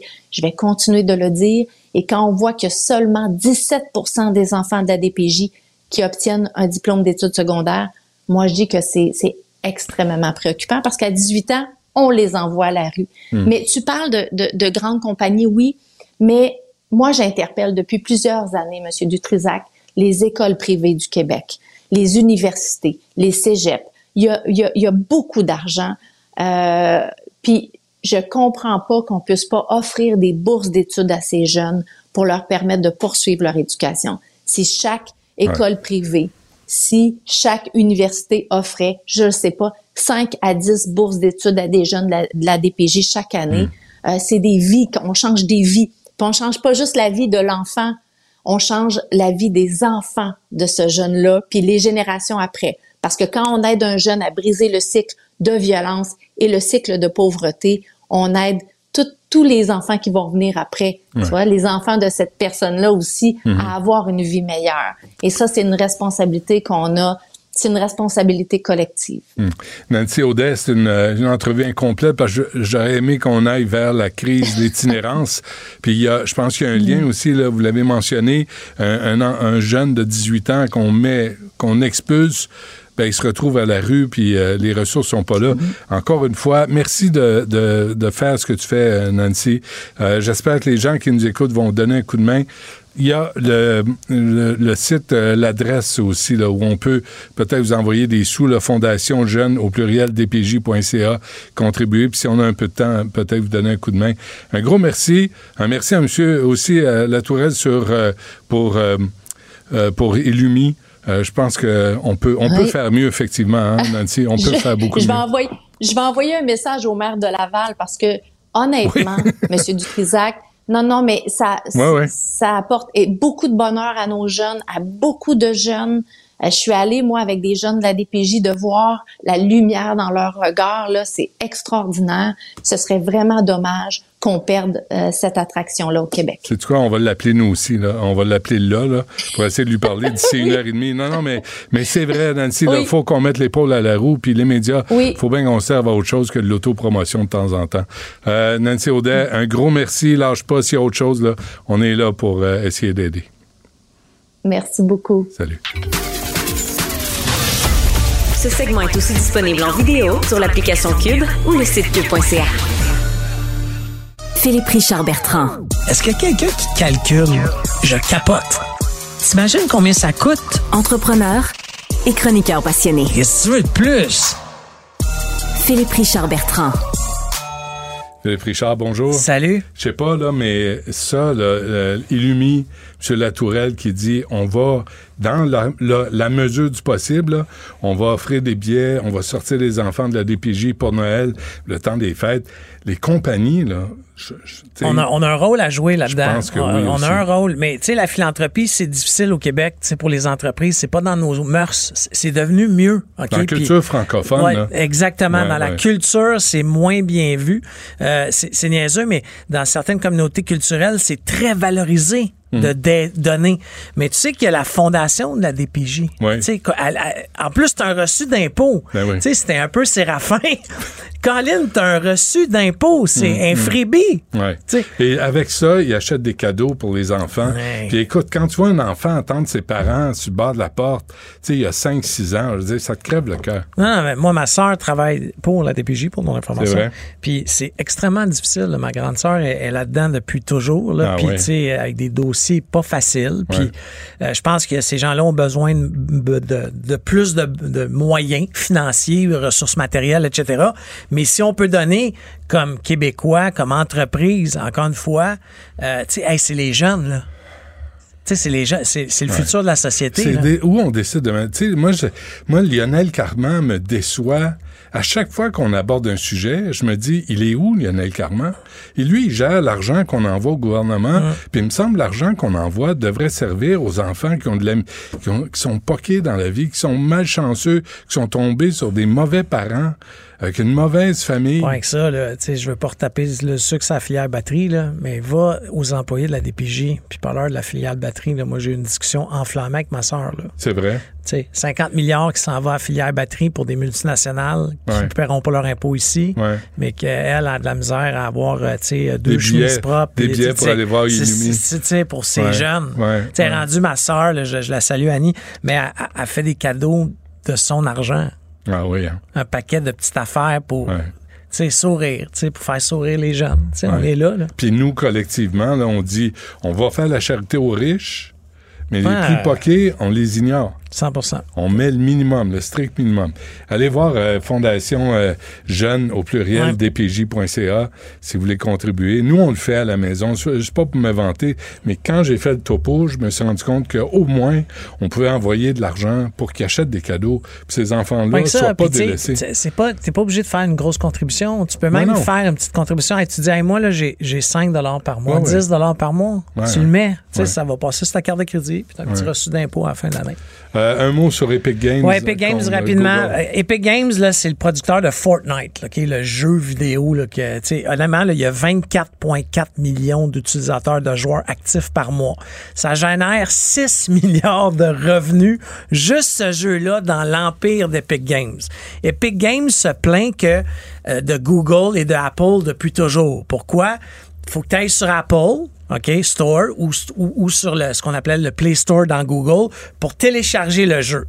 Ce que les gens savent pas, c'est que la minute que tu t'achètes un fusil, que tu payes un, 50 cents sur ces deux plateformes-là, Apple et Google forcent, OK, aux producteurs 30% Ça coûte 30% C'est automatique. Wow. Puis si tu veux pas faire ça, mais ton jeu, il est pas sur ton télé. Tu sais, si tu peux pas être dans l'Apple Store, ton jeu se ramassera jamais ses téléphones. c'est la seule endroit. Alors, eux, ils se battent contre ça depuis toujours. Puis quand tu regardes les chiffres, ça n'a pas de bon sens. Sur 85 milliards que Apple fait avec le Apple Store, 47 milliards sont des, des achats qui sont faits dans les applications. Donc, ils s'en mettent plein les poches aux frais des producteurs. Ah oui, en, en contribuant zéro. là. Zéro. C'est juste une Cette plateforme. Bon, il y a sûrement des coûts, mais ça coûte pas 30 C'est OK? Mais moi, je vais plus loin que ça. Moi, là, j'ai été obligé de débrancher la carte de crédit de ce système-là à mon fils parce que mon fils avait perdu la notion d'acheter un fusil, d'acheter, tu sais, en plus d'acheter des fusils dans ma tête, ça fait pas de sens. Non, c'est ça. En hein. plus, En en plus. ça, ça fait raison. aucun sens. Ouais. Mais peut-être que le fusil à place de valoir 20 pièces, il en valait 10. Sauf que là, Epic Games est obligé de le charger 20. Hmm. Pourquoi? Ils vont payer 30% Mais là, il y a un procès aux États-Unis et euh, euh, Fortnite ou Epic Games vient de gagner contre Google.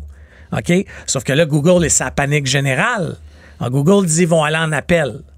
Epic Games dit qu'ils ont dépensé jusqu'à date 100 millions de dollars en avocats contre Google. Ouais.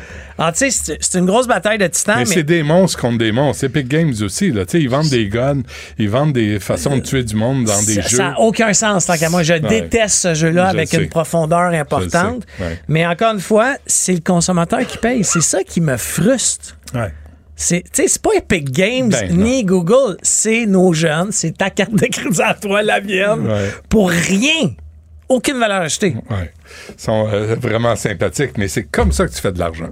C'est comme ça Ah, qu'on Il y fait a de d'autres l'argent. façons de faire de l'argent. Moi, je suis peut-être bien moins riche que la moyenne des gens, là, Ouais. mais j'ai pas l'impression de fourrer du monde. T'es peut-être moins crosseur. Ouais, c'est ça. C'est- C'est- c'est- faut développer. Plein de de- défauts. devrait un Mais- département au HSC. là. euh, tu sais, un département, un, un programme crosseur au HSC. Si vous voulez fourrer le monde puis faire de l'argent, voici, allez étudier Ça là. s'appelle pas la construction? Excusez. Hop. On va la retenir, ça, fait partie de la promotion de 2023. Philippe et Richard, merci. À demain. Écoutez Philippe Richard Bertrand à l'animation du balado Prends pas ça pour du cash. Disponible en tout temps sur l'application et le site cubradio.ca. La plateforme audio et vidéo où les contenus francophones sont fièrement en vedette. Benoît Dutrisac. Sacramouille que c'est bon. Du Trisac. Hier, je me suis mis à réfléchir à ça. Wow, wow, wow. Euh, tu t'es mis à réfléchir. Ah ouais. Euh, il est arrivé sur la scène avec une tuque sur laquelle il était écrit Party Animal. La rencontre Robitaille du Trisac. Antoine, bonjour. Ah, bonjour, Benoît. Oui, hein? Ça file pas. Que je suis tanné. Hmm. Que je suis tanné. Hmm. La meilleure question, c'est la question d'Alain Laforêt ce matin à François Legault. il a parlé de serpent et échelle. Ben oui. On peut écouter euh, l'extrait de François Legault à l'entrée du Conseil des ministres. Legault, est-ce qu'il y a encore l'espoir d'un règlement des négociations d'ici Noël? Là, on sent que c'est un jeu de serpent-échelle, puis ça recule plus que ça avance. Bon. Euh, prenons les euh, deux groupes. D'abord, ça va bien, très bien, les négociations avec euh, les enseignants. Euh, on se parle euh, de la lourdeur de la tâche, de comment on peut ajouter euh, des gens dans les classes. Puis ça va très bien. Puis moi, j'ai bon espoir que tous les enfants vont retourner à l'école dès lundi qui vient. C'est très important pour moi, très important pour plusieurs de, de ces enfants-là. Maintenant, pour ce qui est de la santé, c'est très, très difficile les négociations. Il y a à peu près aucune ouverture à nous donner la flexibilité qui est absolument nécessaire pour améliorer les services en santé. De ce côté-là, je pense que ça va aller euh, plutôt en janvier. Qu'est-ce que ouais. Merci, merci, merci. Pas le message ça, euh, on entend le vent de colère. Euh, on entend le vent de colère et le, et le, et le vent du, du, refroidissement. Je te dis, euh, et, et, comme Alain, justement, mon ami Alain Laforêt a dit à la fin de son topo tout à l'heure, c'est comme la température à Québec, ça ne se réchauffe pas entre les syndicats et le gouvernement. Puis on est un peu tanné parce que, puis je pense qu'Alexandre te l'a dit tout à l'heure, la FAE a réagi presque instantanément sur euh, le réseau X euh, en disant nous ne monterons pas dans vos montagnes russes, Monsieur Legault. Ah le gouvernement souffle le chaud et le froid. Donc il me semble que ça n'a pas l'air à bien aller là, ni avec euh, les, profs, ni avec le, dans le domaine de la santé. La FAE allait dire oui, Monsieur Legault, on va nous aussi contribuer pour que les enfants retournent à l'école lundi.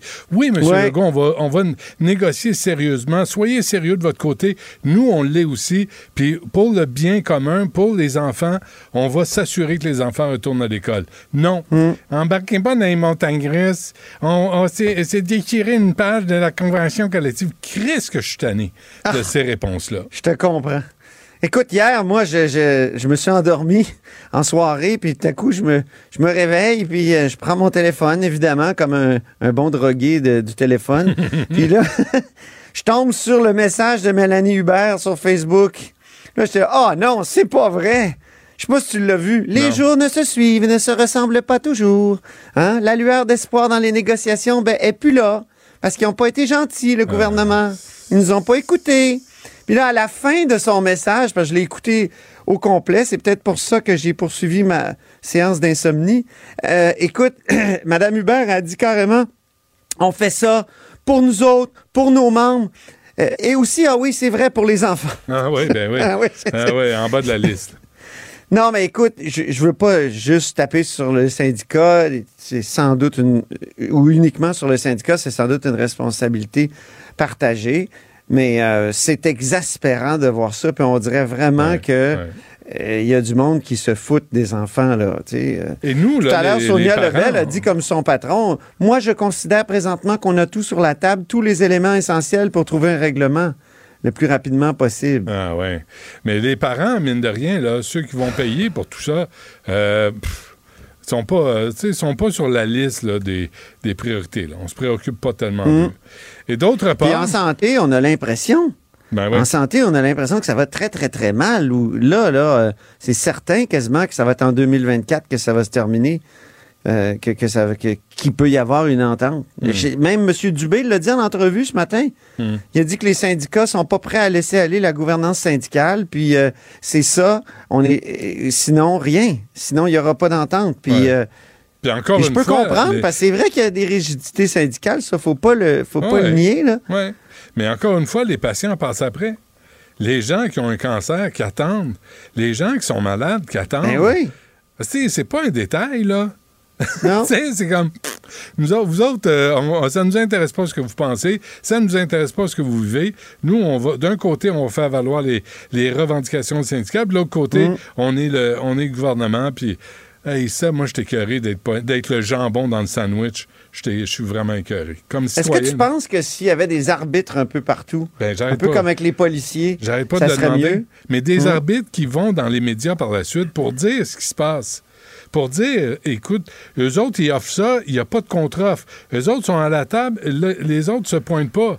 Pour nous dire ce qui se passe, parce que mine de rien, c'est quoi? On va payer. Non, on va payer de toute manière. De toute manière. Fait que Ouais. peut-être. euh. On va Ah, payer aussi pour euh, le stade olympique. Hey, ça, là, à Québec, vous devez capoter de lire ça. là. Écoute, ça pourrait coûter jusqu'à 1 milliard ou Ben 750 millions. Pourquoi? Parce que le stade, il va très mal. On est rendu à 20 000 déchirures. C'est la presse qui nous a appris ça hier. Puis ce matin, à l'entrée du Conseil des ministres, euh, la ministre Caroline Proux a, a- a carrément dit qu'il y avait un danger de déchirure finale. Euh, déchirure finale, ça veut dire quoi? Ça veut dire comme... Tu sais, comme, je sais pas si tu te souviens des images là, de, de la fameuse euh, toiture qui avait cédé, puis il y Ben avait oui. des... Écoute, il y avait eu des, des- des blessés, puis il y avait des, des éléments d'exposition qui avaient été brisés. Une, voiture, si je ne m'abuse. Ben Ben oui, c'est ça. Lors du salon de l'auto. Non, mais c'est aberrant. Moi, j'invite les gens à aller voir sur Google. là. Je pense que l'entrevue est là avec Claude Faneuf, qui était l'ingénieur qui s'occupait de la construction du stade olympique, et M. Taïbert, je pense que ça remonte à 2019 au Franc-Tireur. Ouais. Et M. Taïbert disait, moi, j'ai toujours eu les plans finaux du stade olympique dans le tiroir à Paris. Il n'y a personne qui les a consultés au Québec. Et quand Robert Bourassa a pris la, question en main puis a enlevé ça des mains de drapeau, euh, il, a, juste appelé sa gang à lui, puis il n'a jamais consulté M. Taïbert.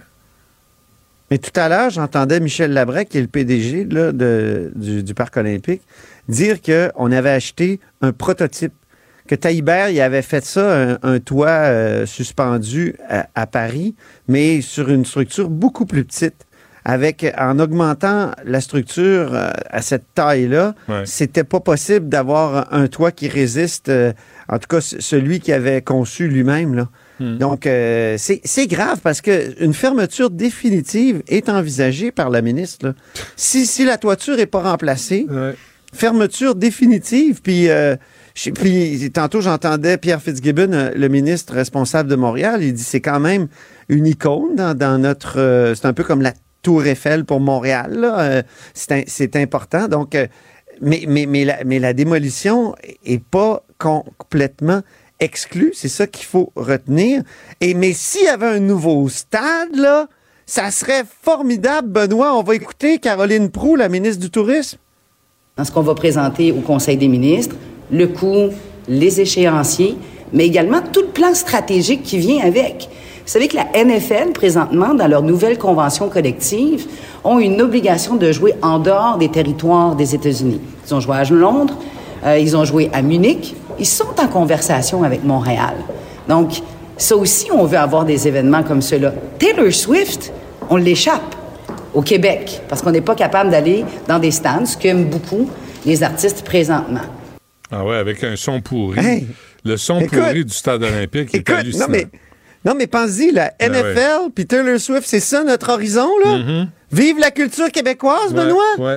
Puis quand quand il y a un journaliste qui, dit, qui, qui fait remarquer un peu ça à, à Mme Proux, écoute ce qu'elle répond. Si Taylor Swift est encore personnalité de l'année puis qu'elle fait le tour du monde, you bet que je vais lever la main pour avoir Taylor Swift à Montréal. Ouais. You bet, mon Ben! Oui, oui. Mais tu sais, tu as le stade olympique. En dehors de Taylor, Swift, va venir une fois par trois ans et la NFL va venir faire des, des matchs euh, préparatoires. T'as pas de matchs, il faut, va-tu falloir payer comme les Kings? Ben oui. oui. Puis t'as pas d'équipe professionnelle, là, à Montréal. Il n'y a pas de football qui joue là, ils veulent pas. Soccer, ça les intéresse pas tellement. Ils veulent pratiquer, mais pas jouer là. Dire, euh, tu sais, le baseball, à quoi ça va servir? Pourquoi, pourquoi on garde le stade? À quoi ça sert? Le Là, la salon de la mariée? euh, ben c'est ça. Là, on va dépenser peut-être un milliard pour éventuellement Ben, des dépenses ben, touristiques associées à ce genre de grands spectacles-là américains, Taylor Swift, puis euh, Qu'est-ce qui se dit à puis la Québec? NFL. Écoute ça, 1600 dollars par spectateur, dit Caroline Proux. 42 000 spectateurs fois 5 jours, c'est 350 millions de dollars que le Québec euh, et la Échappe. métropole du Québec échappent actuellement. Ouais, je comprends. Mais qu'est-ce qui se dit à Québec? Qu'est-ce qui se dit à Québec? Non, non, mais- J'ai pas entendu encore, mais euh, je peux m'imaginer que c'était un transport structurant pour euh, la capitale du Québec, c'est peut-être plus important que un toit sur un vieux stade euh, mal conçu. Tu sais, ouais. il y a ça aussi. Là. Irais-tu travailler dans le mode du C'est stade? ça que je dirais, moi. Irais- Irais-tu travailler dans le mode du stade? J'ai appris qu'il était en acier, qu'il était pas en béton, parce qu'il était censé être en béton, mais ça serait tellement lourd que il, il comme il, il s'aff- il s'affaisserait. C'est vrai. Euh, il s'enfoncerait dans le sol. C'est ça que, que Michel Labrec disait tout à l'heure en entrevue à, à Mario Dumont. Imagine. Et, et donc, euh, t'imagines? Non, mais c'est... Là, là, Pratique pour prendre le métro, Là, c'est un défaut de Taillibert, là. Ouais, ouais. Il a été obligé de le construire en acier. Bon, c'est plus durable, mais il va falloir quand même euh, le refaire, quoi, dans... euh, je me souviens pas, je veux... Mais, mais c'est plus, un peu plus que 25 ans, là, mais c'est, c'est, c'est énorme. C'est, imagine. On se laisse là-dessus, euh, Antoine, puis on se reparle Ah, il y a- demain. il y a une Ah. décision en janvier pour le stade, Ouais. euh, au Conseil des ministres. on Garde va le voir. sourire. Oui. Salut. Salut. Du Trisac. Des propos cohérents. Des opinions différentes. Vous écoutez Du Trisac.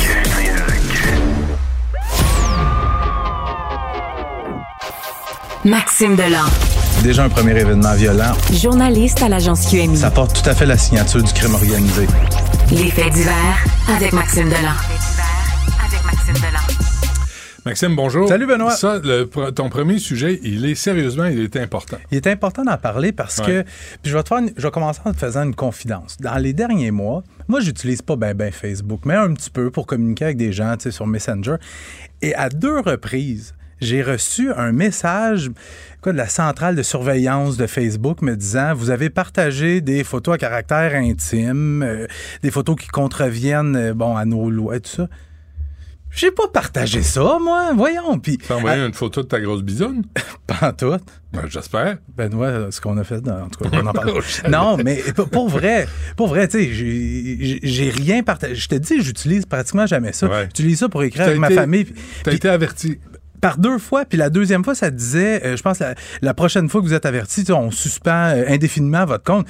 Puis j'étais comme, voyons. Puis là, je montrais ça à Madame Delan. Ben, elle non plus, elle comprenait pas. Elle disait, Hey, Non, non, non. Non, je le dis sérieusement, j'ai absolument rien partagé. Mais, mais juste dire ça, ça évoque des soupçons. Absolument. Sérieusement, là. Puis là, dans, dans le cas qui nous occupe, c'est l'avocat, il s'appelle Jean Berthelot.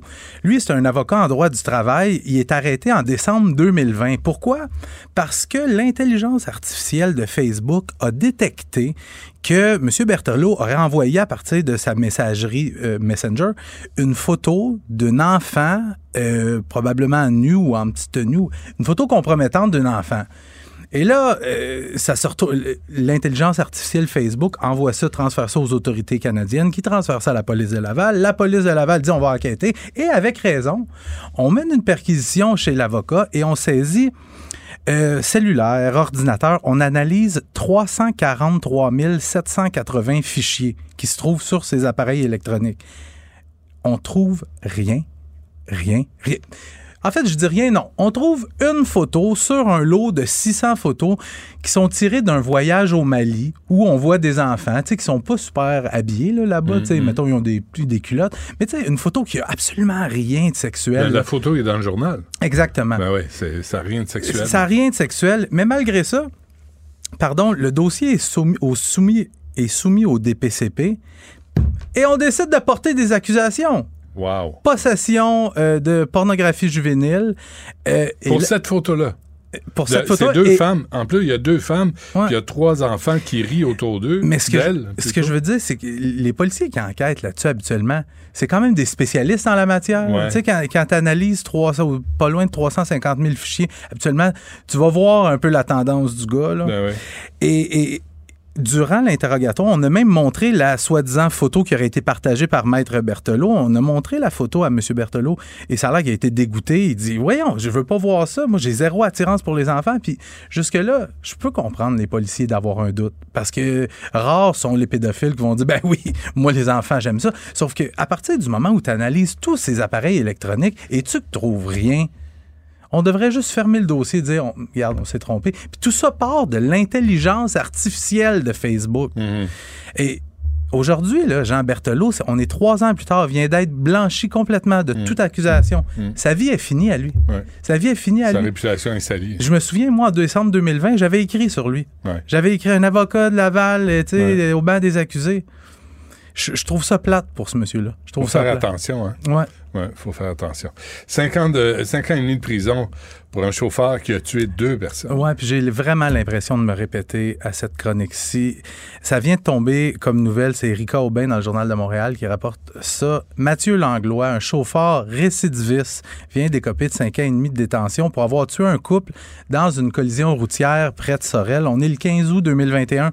Il y a un couple ils viennent de tomber en vacances. Première journée de vacances, ils décident d'aller faire une ride en moto et ils croisent le chemin de Mathieu Langlois sur la route 255 pour une raison qui, à ce jour, n'est toujours pas connue dévie de sa voix, impact frontal. Ah. Le couple, deux, on parle d'un homme et une femme dans la cinquantaine, les deux meurent. Et on arrête le, le conducteur, le chauffeur, Mathieu Langlois. Écoute, il avait consommé trois types de drogues différentes avant l'accident. Et en cours, lui, il a dit Ben non, ben non, ben non, c'est pas les drogues qui ont fait que j'ai dévié de ma voix. Ben, j'étais sur mon cellulaire. Puis ça, c'est dans le résumé conjoint des faits. Fait qu'il l'a admis. Lui, il a plaidé coupable et il vient d'écoper de 5 ans et demi de détention, mais Mathieu Langlois avait pourtant déjà eu un wake-up call en 2018.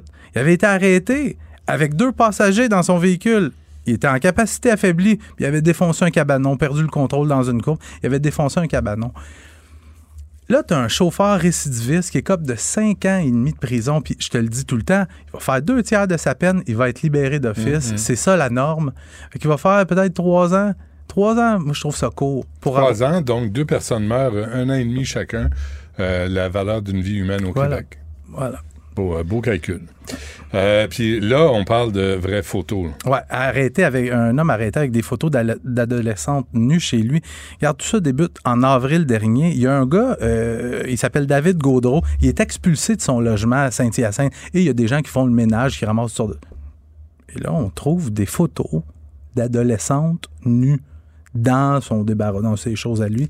Et là, on avise la police, la police prend le dossier et commence un travail d'enquête assez compliqué parce qu'on réussit à établir que les photos en question ont été prises quelque part en 2004 ou 2005, mais il faut trouver qui sont ces adolescentes-là. Qu'il y a du travail policier qui se fait, on réussit à en identifier certaines, mais il y en a d'autres qui sont toujours pas identifiées. Puis ce que l'enquête démontre, c'est que David Gaudreau, lui, s'annonçait sur le web comme étant un photographe professionnel qui offrait aux adolescentes des séances photos professionnelles. Ben oui. Puis il y a bien des adolescentes que leur rêve, c'est devenir bon mannequin et tout ça. Mhm. Le problème, c'est que David Gaudreau, ce qu'on me dit, c'est qu'il droguait possiblement les adolescentes avant la, la soi-disant euh, séance photo avec du GHB qu'on tout le monde connaît sous le nom de la drogue du viol. Euh, fait que David Gaudreau est arrêté, fait face à des- toutes sortes d'accusations en matière de pornographie juvénile, mais c'est un gars aussi qui a plusieurs antécédents euh, pour des crimes de nature sexuelle. Puis j'ai regardé un peu ses réseaux sociaux. Tu vois que sa description sur un de ses réseaux sociaux euh, prend tout son sens. Il écrit Je suis célibataire, j'ai aucun enfant, même si je les adore. Quand même, hein? Ouais, Fait que, euh, juste un petit message, la Sûreté du Québec cherche à identifier d'autres femmes qui auraient pu le croiser le chemin de David Gaudreau. S'il y a des gens qui se reconnaissent, communiquer avec la Sûreté du Québec. Pseudo euh, photographe professionnel. Oui, oui. Mais c'est pas la première fois qu'on voit ça, hein, des photographes professionnels qui. Quelle imagination, hein? Ouais. Quand- ouais, faites-vous pas prendre à ça. Euh, Maxime, merci. À demain. Du Trisac. L'écouter sur le web vous demande peut-être de changer vos habitudes. On comprend. Mais son émission en vaut l'effort. Alain Pronkin est avec nous, spécialiste des religions. Alain, bonjour. bonjour, Benoît. Bon, euh, qu'est-ce qui se passe dans les universités américaines? Ben, c'est université américaine. Après ça, on va parler du Québec puis du Canada. Ce qui se passe, c'est qu'il y a eu des appels au génocide des Juifs sur des campus universitaires. Et là, on parle pas des petits campus universitaires. On parle, entre autres, de l'université Harvard, du MIT et de l'université de Pennsylvanie. Alors là, il y a trois présidentes là-dedans. Il y a Mme euh, Claudine Gay, Harvard, Sally Block du MIT et surtout Liz Magel de l'Université de Pe- Pennsylvanie qui, elle, a démissionné. Alors, les appels sont tellement importants parce qu'on dit, écoute, on veut l'intifada, que le Congrès américain, c'est le Parlement des États-Unis, a convoqué ces trois présidentes-là. Ils ont dit, écoutez, on veut savoir qu'est-ce qui se passe. Est-ce que vous défendez les étudiants juifs sur vos campus? Alors, on a posé la question, qu'est-ce que vous faites, qu'est-ce que vous faites? Et là, Lise Magill a dit tout simplement, une des, des trois, là, elle dit, écoutez, ils disent, euh, ben, euh, nous autres, si le discours se transforme en comportement, ça peut être du harcèlement, mais pour nous autres, il n'y a pas lieu de, de, de faire quelque chose elle marchait là-dessus. Et là, ça a dégénéré. Tu as un des donateurs, M. Steven, a dit, écoutez, moi, j'ai fait une donation de 100 millions à votre université, ben, je vais la retirer. Oh. Parce qu'on sait qu'aux États-Unis, euh, il y a beaucoup de donations. Les gens donnent à leurs universités, ce qui est un petit peu moins le cas, sauf, mettons, pour McGill au, Québec ou au Canada. Alors là, euh, elle, elle a démissionné le lendemain. Et là, elle est venue dire, elle dit, écoutez, euh, maintenant, je considère que l'appel au génocide du peuple juif et du harcèlement et de l'intimidation, mais que la politique de l'université devait être clarifiée et évaluée. Un instant. Il me semble quand tu as des appels au génocide du peuple juif sur le campus, que les étudiants israéliens disent écoutez, on est menacé, fait quelque chose. Ben Pas juste de dire, ben, on va évaluer, puis on va regarder la politique. Est-ce que c'est rendu du harcèlement? Ça l'est pas. De l'autre côté, du, côté de Harvard, Mme Claudine Gay garde son poste. Les gens ont dit, correct, on va vous garder là, mais elle, elle a été un peu plus...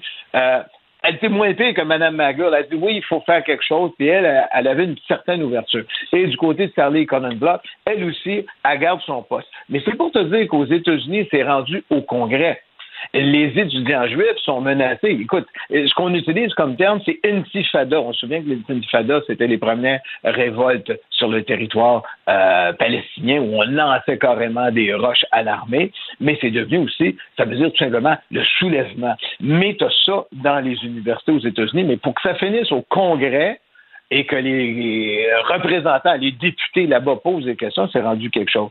Nous, on a à l'Université McGill, parce qu'à l'Université McGill, euh, tu as des étudiants qui ont demandé, et le vote est passé à 80 dans, dans les, chez les étudiants, on a demandé à l'université de condamner ce, qu'ils appellent une campagne de bombardement génocidaire dans la bande de Gaza et à couper les liens avec toute entreprise institutions ou individus complices du génocide, de colonialisme, d'apartheid ou de nettoyage ethnique contre les Palestiniens. là, tu as une étudiante juive qui dit, écoute, moi, je suis pas même de plus en plus harcelée. Ben, elle, elle a demandé à la Cour supérieure de faire retirer cette politique-là de l'association étudiante qui demandait ça à l'université. Et actuellement, la Cour supérieure du Québec a dit, on est d'accord, on suspend provisoirement, mais on va entendre au fond la question pour savoir est-ce que cette politique-là, ce vote-là, peut avoir une incidence sur l'université? Puis là, je voulais, je dire, euh, je sais pas si tu te souviens, du, ben, il existe toujours, le journal Le Canada français, ben, ils ont fait un article là-dessus qui est sorti sur, écoute, on va regarder ce qui se passe dans les universités du Québec pour les réactions face à ce qui se passe. Et ils ont beaucoup de pression de la part des étudiants, euh, tant les, du côté euh, palestinien que du côté juif. Et ils font tous attention, ils refusent de donner, écoute, les centaines de courriels qui leur demande de prendre des positions claires sur le débat, sur ce qui se passe actuellement euh, sur le territoire euh, de, la bande de Gaza. Donc, on voit au niveau des universités, c'est euh, une plaie qui est ouverte actuellement, tant aux États-Unis, au Québec que dans le reste du Canada. C'est vrai, hein? pas d'appel contre le Hamas. Pas d'appel pour dire au Hamas de se rendre et de rendre les, otages. C'est quand même extraordinaire. Là, tu as les agresseurs ben, qui jouent aux victimes. C'est pas pire, ça. Mais là, on va voir de quelle façon ça va se développer. Mais aux États-Unis, ben là, on commence à se demander, là, euh, on fait quoi, là? Parce que là, bougez, là, faites quelque chose. On, ne permettra pas à des étudiants de se faire agresser sur les campus. Ouais. On reste euh, dans le Coran euh, profané au Danemark.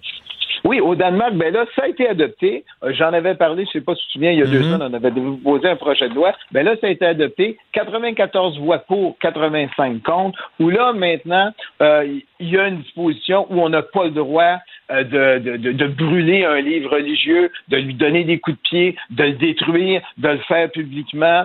Maintenant, c'est adopté.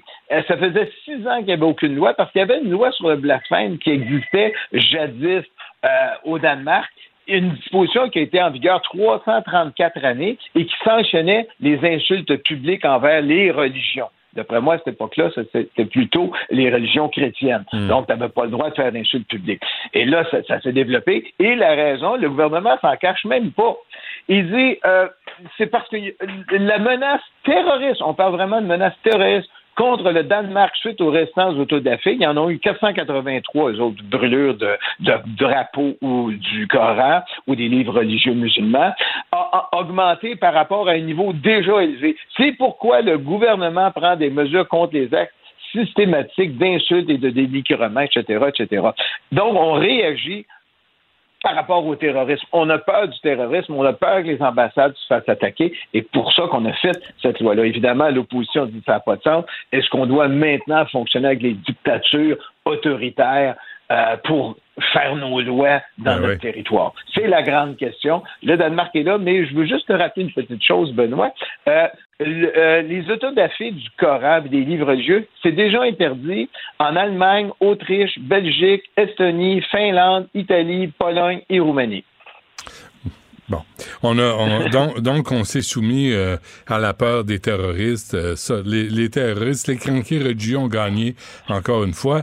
Et et il y a aussi la condamnation, mais c'est même pas le bon mot, des six ex-collégiens impliqués dans l'assassinat de Samuel Paty. Rappelle-nous qui était Samuel Paty. Samuel Paty, c'est un professeur d'histoire qui avait décidé dans un cours euh, de montrer les caricatures du prophète qui avaient été dans le Charlie Hebdo, euh, où on dénigrait le- le- évidemment le prophète et Charlie Hebdo, on sait ce qui est arrivé. Mahomet, il y a là. eu- le prophète Mahomet, on sait ce qui est arrivé. Il y a eu des, je me souviens plus exactement, je pense 14 morts, 17 morts, mais ça avait été euh, un carnage qu'il y avait eu là. Et il avait décidé de montrer ça. Mais il y avait un réfugié tchétchène qui a décidé qu'il était contre ça, lui, et qui avait entendu parler qu'il y avait un prof qui avait l'intention de faire ça. Il est allé voir des étudiants du collège de 13 ans à 16 ans, puis il a dit, ben, trouvez-le moi, qui est-il? Vous allez me l'identifier, on va le trouver, on va le traquer, et je vais, sans doute, ben, je ne sais pas s'il l'a dit directement aux étudiants parce que le procès est un petit peu à il l'a tué. Alors, celui qui a été condamné à la plus lourde peine, c'est une peine de 18 mois avec un bracelet électronique. C'est celui qui s'est tenu avec euh, l'assassin euh, pendant toute la journée pour lui dire voilà ce qui se passait. Les autres étudiants ont eu des peines inférieures, évidemment, à, à purger dans la collectivité ou euh, sentence suspendue, euh, parce qu'on dit, eux, ils avaient servi, OK, il est rendu là, il est rendu là, puis on se rapportait. Et finalement, il y en a une dernière euh, qui était la plus jeune, celle de 13 ans, qui a été condamnée à 18 mois de sursis probatoire. Elle, ce qu'elle avait fait, c'est elle qui avait dit, écoutez, il a dit, identifiez-vous tous les étudiants musulmans, sortez de la classe et je vais montrer les caricatures du prophète. Ce qui était absolument faux, parce qu'en plus, cette jeune fille-là, elle n'était même pas à son cours cette journée-là. Et là, elle a été condamnée aussi parce qu'on dit que c'est calomnieux. Mais là, surtout, moi, ce qui est important, parce qu'on parle de mineurs, Benoît, de 13 ans à 16 ans, ils ont eu leur sentence, tout est beau. Mais moi, ce que je trouve plus grave, ce sont les parents. Et le prochain, prochain procès va commencer l'an prochain.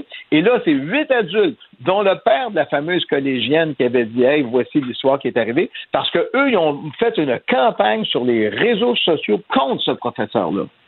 Alors là, c'est un procès important parce qu'on va dire, écoutez, est-ce qu'on peut arriver avec une fausse nouvelle, monter ça comme ça, ça entraîner la mort de quelqu'un? Ben oui. Et ça, c'est le procès qui va être à suivre. Benoît. Égorgé, hein? Égorgé. Ah oui, égorgé, égorgé. Puis en plus, Benoît, juste pour te rappeler, il y en a un autre qui a été égorgé, je pense que c'est un germano-philippin près de la Tour Eiffel euh, le 2 décembre dernier. C'est pas fini, Benoît. Incroyable. OK, Alain Pronkin, merci. On se reparle, à- Benoît. oh, on se reparle en 2024, mon ami. Oui, et alors je te souhaite, Benoît, un joyeux Noël et une bonne année. Puis je suis prêt pour euh, 2024. Parfait. Avec notre propre pape qui va avoir 87 ans la semaine prochaine. C'est bon. Euh, pareillement. Merci, Alain. Merci. Bonne journée, Benoît.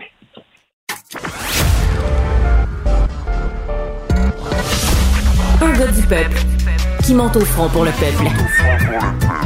Le Robin des Bois des temps modernes. Du Trisac. La rencontre du rocher du Trisac. Dans ce cas-ci, est-ce que c'est criminel? Pantoute. Une dualité qui rassemble les idées. Mais non, tu peux pas dire ça. On rembobine cette affaire-là. Non, non, non, non. Prends soin de toi, là. Oui, Hein, tu me protèges. Je le sais. Compte toi-même. La rencontre du rocher du Trisac. Écoute, Benoît, quand Ouais. je parle. As-tu reçu des cartes de Noël, toi, Sophie? Non. Rien. Pas une. Euh, ben, j'ai, pas, je suis pas encore euh, allé regarder. C'est parce que nous, on ne reçoit pas notre courrier à la maison, on reçoit notre courrier dans une case postale pour euh, préserver notre, euh, notre sécurité. Ah Parce oui? que, oui, il y a Avec des un gens- détecteur d'anthrax. Peux-tu croire qu'il y a des gens qui nous aiment pas? Alors, Je donc, ça. donc, je suis pas passée récemment par la case postale. Non, la mais boîte ici, postale. t'en as pas reçu ici? Ah, ici, je sais pas. Je- en général, ça s'en va dans la filière 13 parce que c'est des gens, des, des, des gens qui, qui aiment, qui aiment vraiment beaucoup, beaucoup Jésus puis qui nous disent que je- on vit dans le péché. Ça puis te, tout fait ça. du, ça te ferait du bien, hein, quelques réflexions. hein. Sur euh, le péché? Moi, j'aime beaucoup Jésus. C'est tout ce qu'il y a autour de Il Jésus. était cool. Il y avait des slogans, pas cool. pire. Il était bon. Aimez-vous Le- les uns les... Moi, il y en a deux. Aimez-vous Ouais. les uns les autres. Ouais. Hein? Déjà, Ouais. c'est un- bon départ dans la Ça, vie. c'est bon, ça. Faites pas aux autres que vous voulez pas que les autres vous fassent. Après ça, le reste, hmm, On pas sûr. aller. Mais, Mais au les moins, deux- ces deux-là. tu peux t'accrocher à ces deux-là. Moi, ces deux-là, moi, c'est ma petite boussole. Je me dis, Ouais. dans la vie, tu fais ça, aimez-vous les uns les autres? Ça, c'est pas pire quand Ça, même. c'est pas pire. Bon. Euh, mais euh, mais, Mais, là, euh, là- oui. là, là, les femmes, là, j'ai une demi-heure de femmes. Là. Il y a toi, il y a Audrey qui va passer, puis Ouais. Anaïs. Anaïs. Ouais, puis c'est comme si je devenais l'exception dans Ben les oui, médias. parce que tu viens de dire le mot qui commence par un F. Ah! Moi, je, je suis à la veille de faire, tu sais, quand sur les pintes de lait, Oui. pour quand quelqu'un est porté disparu, Ben oui. moi, je, je, je suis à la veille sur les pintes de lait de mettre le mot femme, parce Oh. que c'est un mot qui est en train de disparaître. Alors, Hmm. j'adore les lecteurs du Journal de Montréal, j'adore les auditeurs et auditrices de Cube. Parce que les gens m'envoient régulièrement, ils savent c'est quoi mes, petits- mes petites bêtes noires. Ah non, plus le droit de dire ça. C'est quoi mes petites obsessions, puis mes, mes sujets de prédilection. Ouais. D'accord? Alors, il y a quelqu'un qui m'écrit sous le couvert de l'anonymat. Euh, il veut pas que je donne son nom euh, en nom, mais c'est un homme. OK, qui m'écrit en me disant Moi, je suis un employé de l'Université Laval, donc l'Université Laval à Québec, et on a reçu un courriel, donc je vous le fais parvenir parce qu'il y a quelque chose qui me choque. C'est un homme qui m'écrit ça, qui me dit Ça me choque, voici ce que j'ai reçu. Alors, l'Université Laval est fière de lancer un projet pilote pour favoriser l'équité menstruelle sur son campus. L'équité menstruelle, parce qu'il y a tout un nouveau de- de- de vocabulaire. L'équité menstruelle, ça veut dire que moi, par exemple, Sophie Durocher, je suis pleine aux as, donc j'ai les moyens de m'acheter des tampons, des serviettes, mais quelqu'un qui a pas de sous, euh, qui vit dans la précarité, euh, donc, il y a une, une inéquité entre ceux qui ont plein de fric et ceux qui en ont pas. Donc, on va rendre, on va rendre les produits d'hygiène menstruelle gratuits pour toutes les personnes qui utilisent les produits d'hygiène menstruelle. Personne. les personnes, les utilisateurs. Utilisateur. Oui, les personnes, les personnes utilisatrices de produits d'hygiène menstruelle. Alors, le gars m'envoie ce courriel-là ont reçu parce qu'il est employé de l'université Laval parce qu'il dit il y a un mot qui manque puis je regarde tout le truc ça fait 1 2 3 4 5 6 paragraphes et il n'y a pas le mot femme. On, a, on parle de produits menstruels, toujours bien que les gens se rentrent dans le vagin, puis il y a- y, y quelque chose qui coule, puis c'est du sang, puis on parle de produits, puis on parle d'hygiène menstruelle, on parle de serviettes, on parle de Ben oui, tampons, ben et il n'y a oui. pas une hum, hum, hum, deux fois le mot femme. Alors, ce qu'on dit, par exemple, c'est les personnes en situation de précarité financière. On dit, on aurait pu dire les femmes. Les femmes en précarité financière. oui, ben parce oui. que c'est toujours bien pour des femmes qu'on se, on se rende quelque chose dans le zoin-zoin. non, mais c'est comme, c'est rendu ridicule. Et en plus, me donc on dit, dans le zoin-zoin, moi. J'ai pas ben, de parce que t'es pas une femme, Benoît. C'est ça l'équation. C'est ça l'équation. Alors ils disent à la fin en disant nous invitons les personnes utilisatrices de produits d'hygiène menstruelle à participer au projet pilote en répondant à un court sondage au cours des prochains mois. Ben, j'espère que la, la- une des questions du sondage ça va être êtes-vous une femme ou un homme Mais pourquoi Parce même que si poser vous la question? mais, mais oui, mais parce qu'il faut rappeler les choses de base. Il faut rappeler la biologie. Et je sais c'est quoi. Non, mais pourquoi poser la c'est question si un homme? derrière? C'était un homme, t'as pas besoin de tampons ou Non, de mais justement, si t'es un homme, on- ben, donc, première question de sondage, êtes-vous un homme ou une femme? Si tu réponds, je suis un homme, ben, va voir ailleurs, t'as pas d'affaire à répondre à, à ce sondage-là. Mais aujourd'hui, il faut plus faire de peine. Alors, il faut pas faire de peine aux femmes transgenres. Alors, mais au lieu de dire, ce sondage s'adresse... aux hommes transgenres? J'y arrive Attends, oui, attends, je me suis. Je viens de faire une grosse gaffe, là. Je sais pas. Heureusement que t'es là. T'es mon sauveur aux hommes transgenres. Donc, des gens qui sont aider. nés dans un corps femme Oui. et qui sont devenus des hommes parce que c'est leur ressenti ou parce que ils ont la dysphorie de genre et qu'ils ont donc euh, subi une transformation. Ou les personnes non binaires. Quand t'es non binaire, ça se peut. Mais là, si t'es non binaire, Après, j'ai mal à la tête. mais que ton que tu saignes à tous les mois Ouais. ou de temps en temps. Hmm. Tu sais, on peut être une femme et ne pas saigner. Mhm. Ou on peut être une femme, avoir déjà saigné, ne plus saigner. Mhm. Mais on reste quand même une femme. Donc, c'est pas le fait de menstruer qui fait qu'on est une femme. Mais si je saigne pas- Mais c'est pas toutes les personnes qui, menstru- qui, qui, qui sont des femmes qui menstruent, mais toutes les femmes, toutes les personnes qui menstruent sont des femmes. OK, je recommence. C'est pas toutes Qui- les qui femmes qui menstruent, mais toutes les personnes qui menstruent sont des femmes. Si tu parles de quelque chose qui concerne les menstruations, s'il te plaît, utilise le mot femme. Fin de, euh, fin de la Fin conversation. de l'histoire. Alors, alors, ce monsieur-là qui m'a écrit, qui est un employé de l'Université Laval, il m'écrit parce que, parce que il me dit je suis scandalisé qu'on n'utilise pas le mot femme. Puis C'est un gars qui m'écrit ça.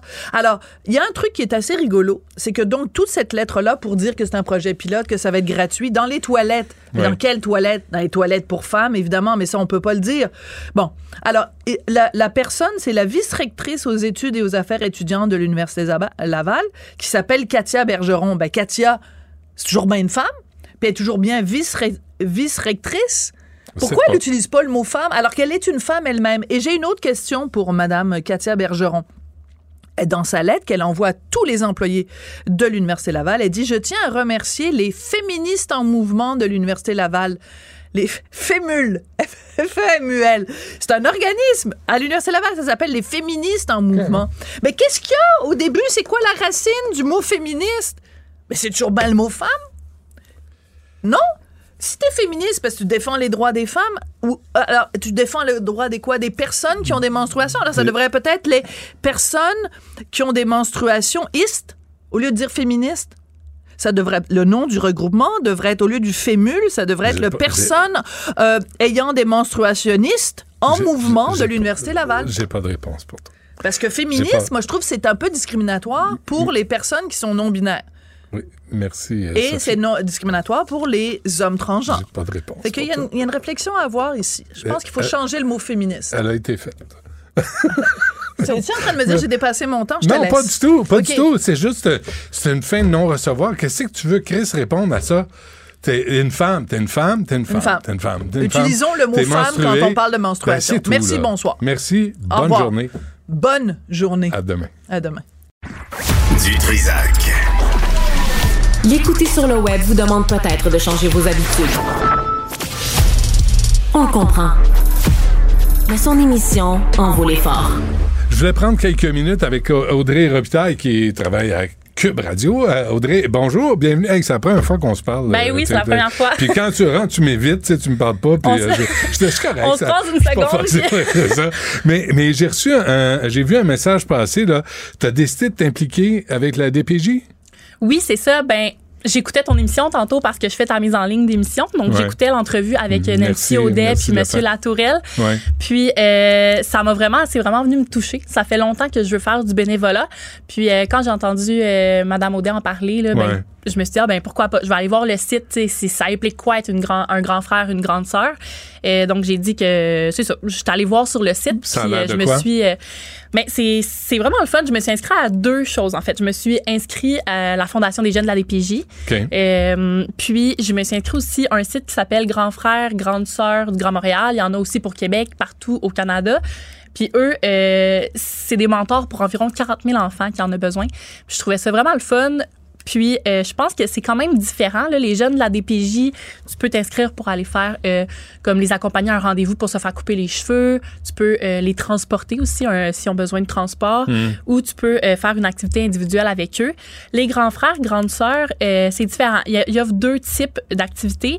Je vais juste... Qu'est-ce que ça vient chercher en toi, là? Tu sais, ce matin, là, t'écoutes ça, t'écoutes Nancy Audet, puis tu dis, moi, j'embarque, là, mais Mm. qu'est-ce que ça a allumé en toi? là? Ben, comme je te dis, ça fait plusieurs années que je veux faire du bénévolat, puis la cause des enfants des PJ, ça me touche beaucoup. Ouais. Tantôt, quand j'ai entendu dire, euh, tu sais, euh, Nancy, euh, que euh, les enfants attendaient leurs parents avec leur, avec leur valise toute prête, ça venait Mm. pas toute seule à Noël. Je trouve ça, je trouve ça vraiment euh, triste. Puis, euh, garde, moi, je vais te le dire, Benoît, j'ai eu affaire à la DPJ quand j'étais jeune, moi aussi. Fait que c'est quelque chose qui me touche euh, énormément. Hmm. Puis, euh, je trouve ça important de donner au suivant, puis de faire en sorte que ces enfants-là ont, ont quelqu'un de stable sur qui s'appuyer euh, en cas de besoin, puis qui va être là pour l'accompagner au moins, c'est deux fois par mois, les grands Hmm. frères, grandes sœurs, c'est deux fois par mois pendant un an. Puis ça, c'est pour les personnes, je crois, de 21 ans et plus. Tu peux accompagner un enfant de 6 ans ou, je pense, c'est 6 à 18 ans, puis les accompagner, faire des activités, puis tu peux choisir aussi si y a quelque chose qui vient te chercher plus particulièrement, tu peux accompagner des enfants autochtones, des enfants des communautés noires, LGBTQ+, euh, des enfants de douance,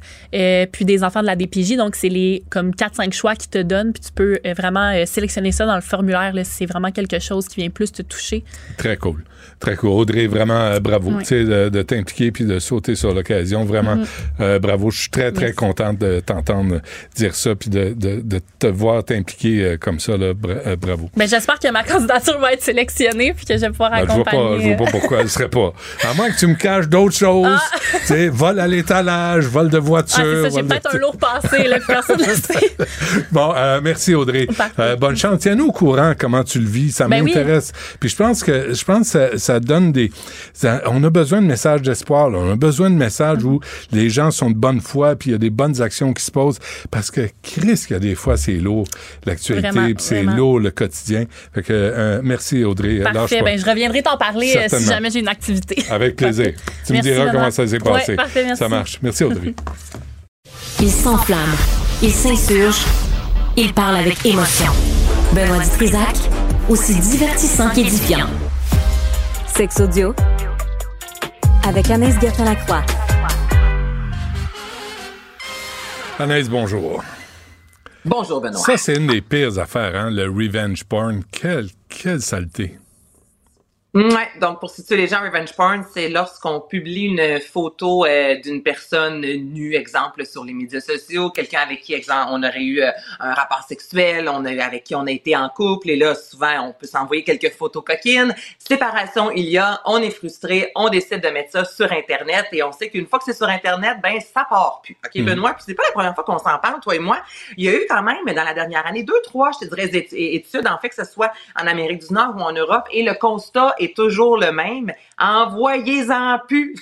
Écoute, honnêtement, prends une photo de toi, envoie ça par la poche, je pense que ça va être plus sécuritaire, OK? Parce que, non, non, mais c'est vrai, là, tout ce qui se passe sur le web, non, mais puis... Mais faut que ça rentre dans l'enveloppe. Faut que ça rentre dans l'enveloppe, euh. Ben là, les, les petits tuiles. Hein? Oh, ouais. Je peux te raconter quelque chose que tu me dis, faut que ça rentre dans l'enveloppe. Quand j'ai commencé à travailler à Météo Média, c'est venu cogner à ma porte à Montréal. Puis lorsque j'ai ouvert la porte, dans la boîte aux lettres, il y avait un papier. Et c'était un, un ben, c'est un homme, donc c'est quelqu'un qui s'était pris en photo vers le haut. Donc tu voyais vraiment le, le, le- le pénis, puis c'était de la parqueterie au sol. Ça aussi, ça m'avait marqué. Avec euh, son numéro de téléphone.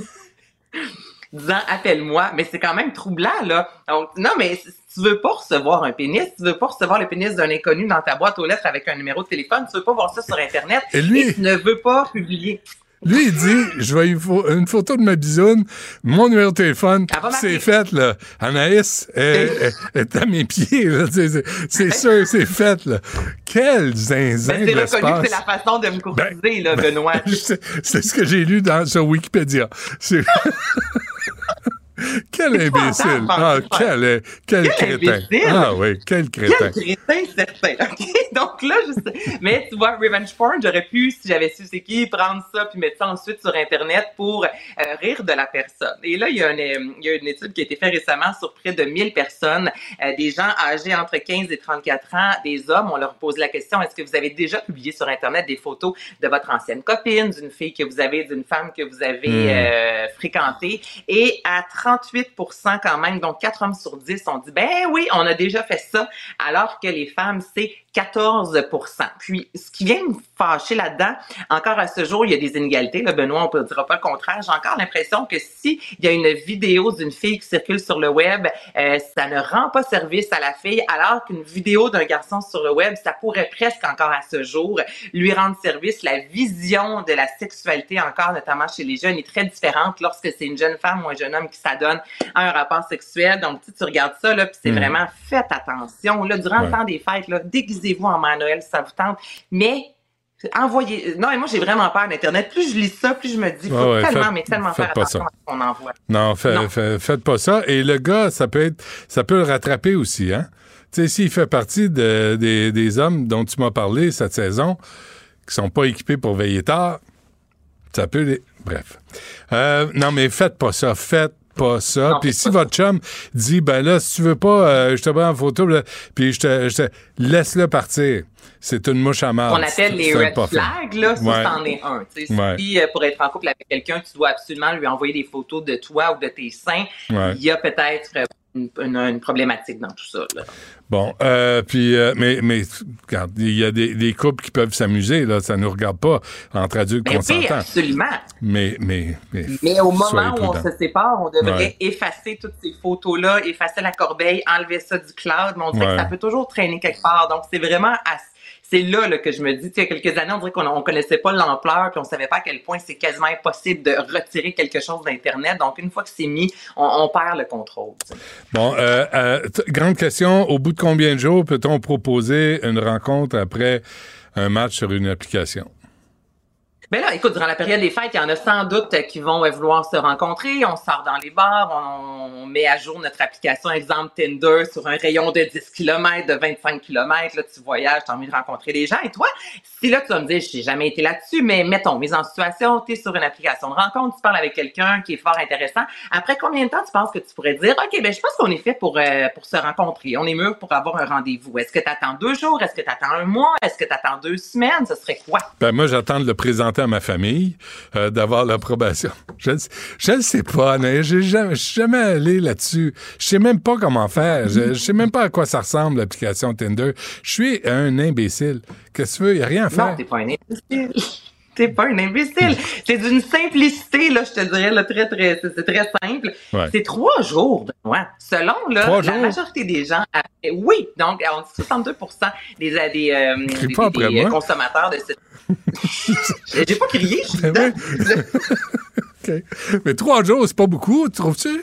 Ben, trois jours, c'est pas beaucoup, mais ce que, attends, je vais dire son prénom. Oui. Logan Hurry, qui est une experte en relations euh, sur les applications, parce qu'il y en a maintenant vraiment qui sont experts, parce qu'on n'a pas les mêmes débuts de relation lorsque on se rencontre à l'épicerie, comme dans les films de Noël, ou encore sur une application. Et ce que cette experte, en fait, dit, c'est, euh, faut pas, évidemment, la première journée, aller rencontrer la personne, parce que oui, c'est trop tôt, mais faut pas attendre trop longtemps, parce que là, Benoît, mettons, on s'est pas vu les deux, on n'a pas entendu la voix de l'autre, et des fois, on peut écrire avec quelqu'un, puis il y a une chimie qui s'installe, euh, on laisse nos émissions, on a une belle complicité, mais là, on étire ça, exemple, deux semaines, trois semaines, et là, je vais commencer à fantasmer, entre guillemets, sur la personne que tu es, sur euh, ton énergie, et là, je me dis, écoute, ça va tellement bien dans nos échanges par message, dans la vie, ce sera fantastique, puis là, on se rencontre les deux, puis finalement, il y a aucune chimie qui opère, tu Mm. comprends? Donc, elle, ce qu'elle dit, c'est, faut attendre un minimum de trois jours, dans le sens qu'en trois jours, si on a une conversation quand même assez régulière, on peut se parler à quelques reprises, ben, après trois jours, on va être capable de voir, OK, j'ai encore quelque chose à dire à cette personne-là après trois jours, mais j'ai pas tout dit qui fait que lorsqu'on va se rencontrer, on n'aura pas, je, je vais pas t'avoir mis sur un piédestal parce qu'on sait souvent dans les relations amoureuses, il y en a qui vont, hein, il y a la réalité et il y a euh, ce qu'on espère, puis Ouais. on est capable des fois de se faire des, euh, des, des beaux scénarios dans notre tête qui ne sont pas euh, à l'image de la réalité. Donc, un trois jours de conversation en continu, là, ce serait le Ah bon ouais. moment pour rencontrer quelqu'un. Là, il t'appelle, dit Allô, Anaïs, c'est moi. T'as-tu le goût qu'on se rencontre? Oui, il manque des dents parce Oui. a payé un sans-abri. Puis là, Oh. tu vois, on n'est jamais à l'abri de Ah, rien. tu mais faut savais. pas Surprise. Bon. hein, je t'en ai rencontré aujourd'hui des choses. Les, ben, le, le sans-abri que tu savais, puis maintenant tu sais pour euh, le, le, le, le pénis, c'est euh, la parqueterie. Ouais, c'est euh, sur une, une feuille de, de 3,5 par 4. Je ris, mais c'est pas Ouais. drôle. Hey, on n'a pas le temps. Pour... Le club sexu, euh, combien de temps ça te prend pour raconter ça? Euh, ben, je vais te le faire en 30 secondes. Euh, Club Sexu, en fait, qui est un organisme qui met de l'avant l'éducation sexuelle, Benoît. Puis là, il va y avoir une, con- une, une, euh, Campagne? campagne, merci, mettant de l'avant tout le harcèlement de rue. Là, quand tu me dis 30 secondes, là, je vais aller vite. Tout le harcèlement de rue. Et on sait que dans, à Montréal, il y a énormément de cônes. Les cônes oranges, habituellement, c'est pour nous dire, fais attention, exemple, pour pas te blesser, attention, il y a un trou. Donc, on a décidé de mettre cette campagne-là pour 12 jours en lien avec euh, tout ce qui est qui est euh, circulation à Montréal, mais sur les panneaux orange, à la place, vous allez voir harcèlement de rue avec des termes comme catcall, qui est lorsque quelqu'un te se Ouais. fait siffler. Donc, à Montréal, pour les 12 prochains jours, si vous voyez des panneaux orange écri- écrivant euh, harcèlement de rue avec des choses qu'on peut vivre lorsqu'on marche à Montréal, puis 60 des gens ont déjà vécu du harcèlement de rue, du moins dans la dernière année, c'est pour sensibiliser à ce que l'on peut vivre lorsque l'on sort de la maison. Est-ce que c'était clair? C'est pas pire clair. On en reparlera demain s'il faut. Euh, Anaïs, euh, merci. je laisse la place à Yasmine Abdel Fadel. 30 secondes. Je sais, fais ce que je peux avec ce que j'ai. Merci. À demain. Cube Radio.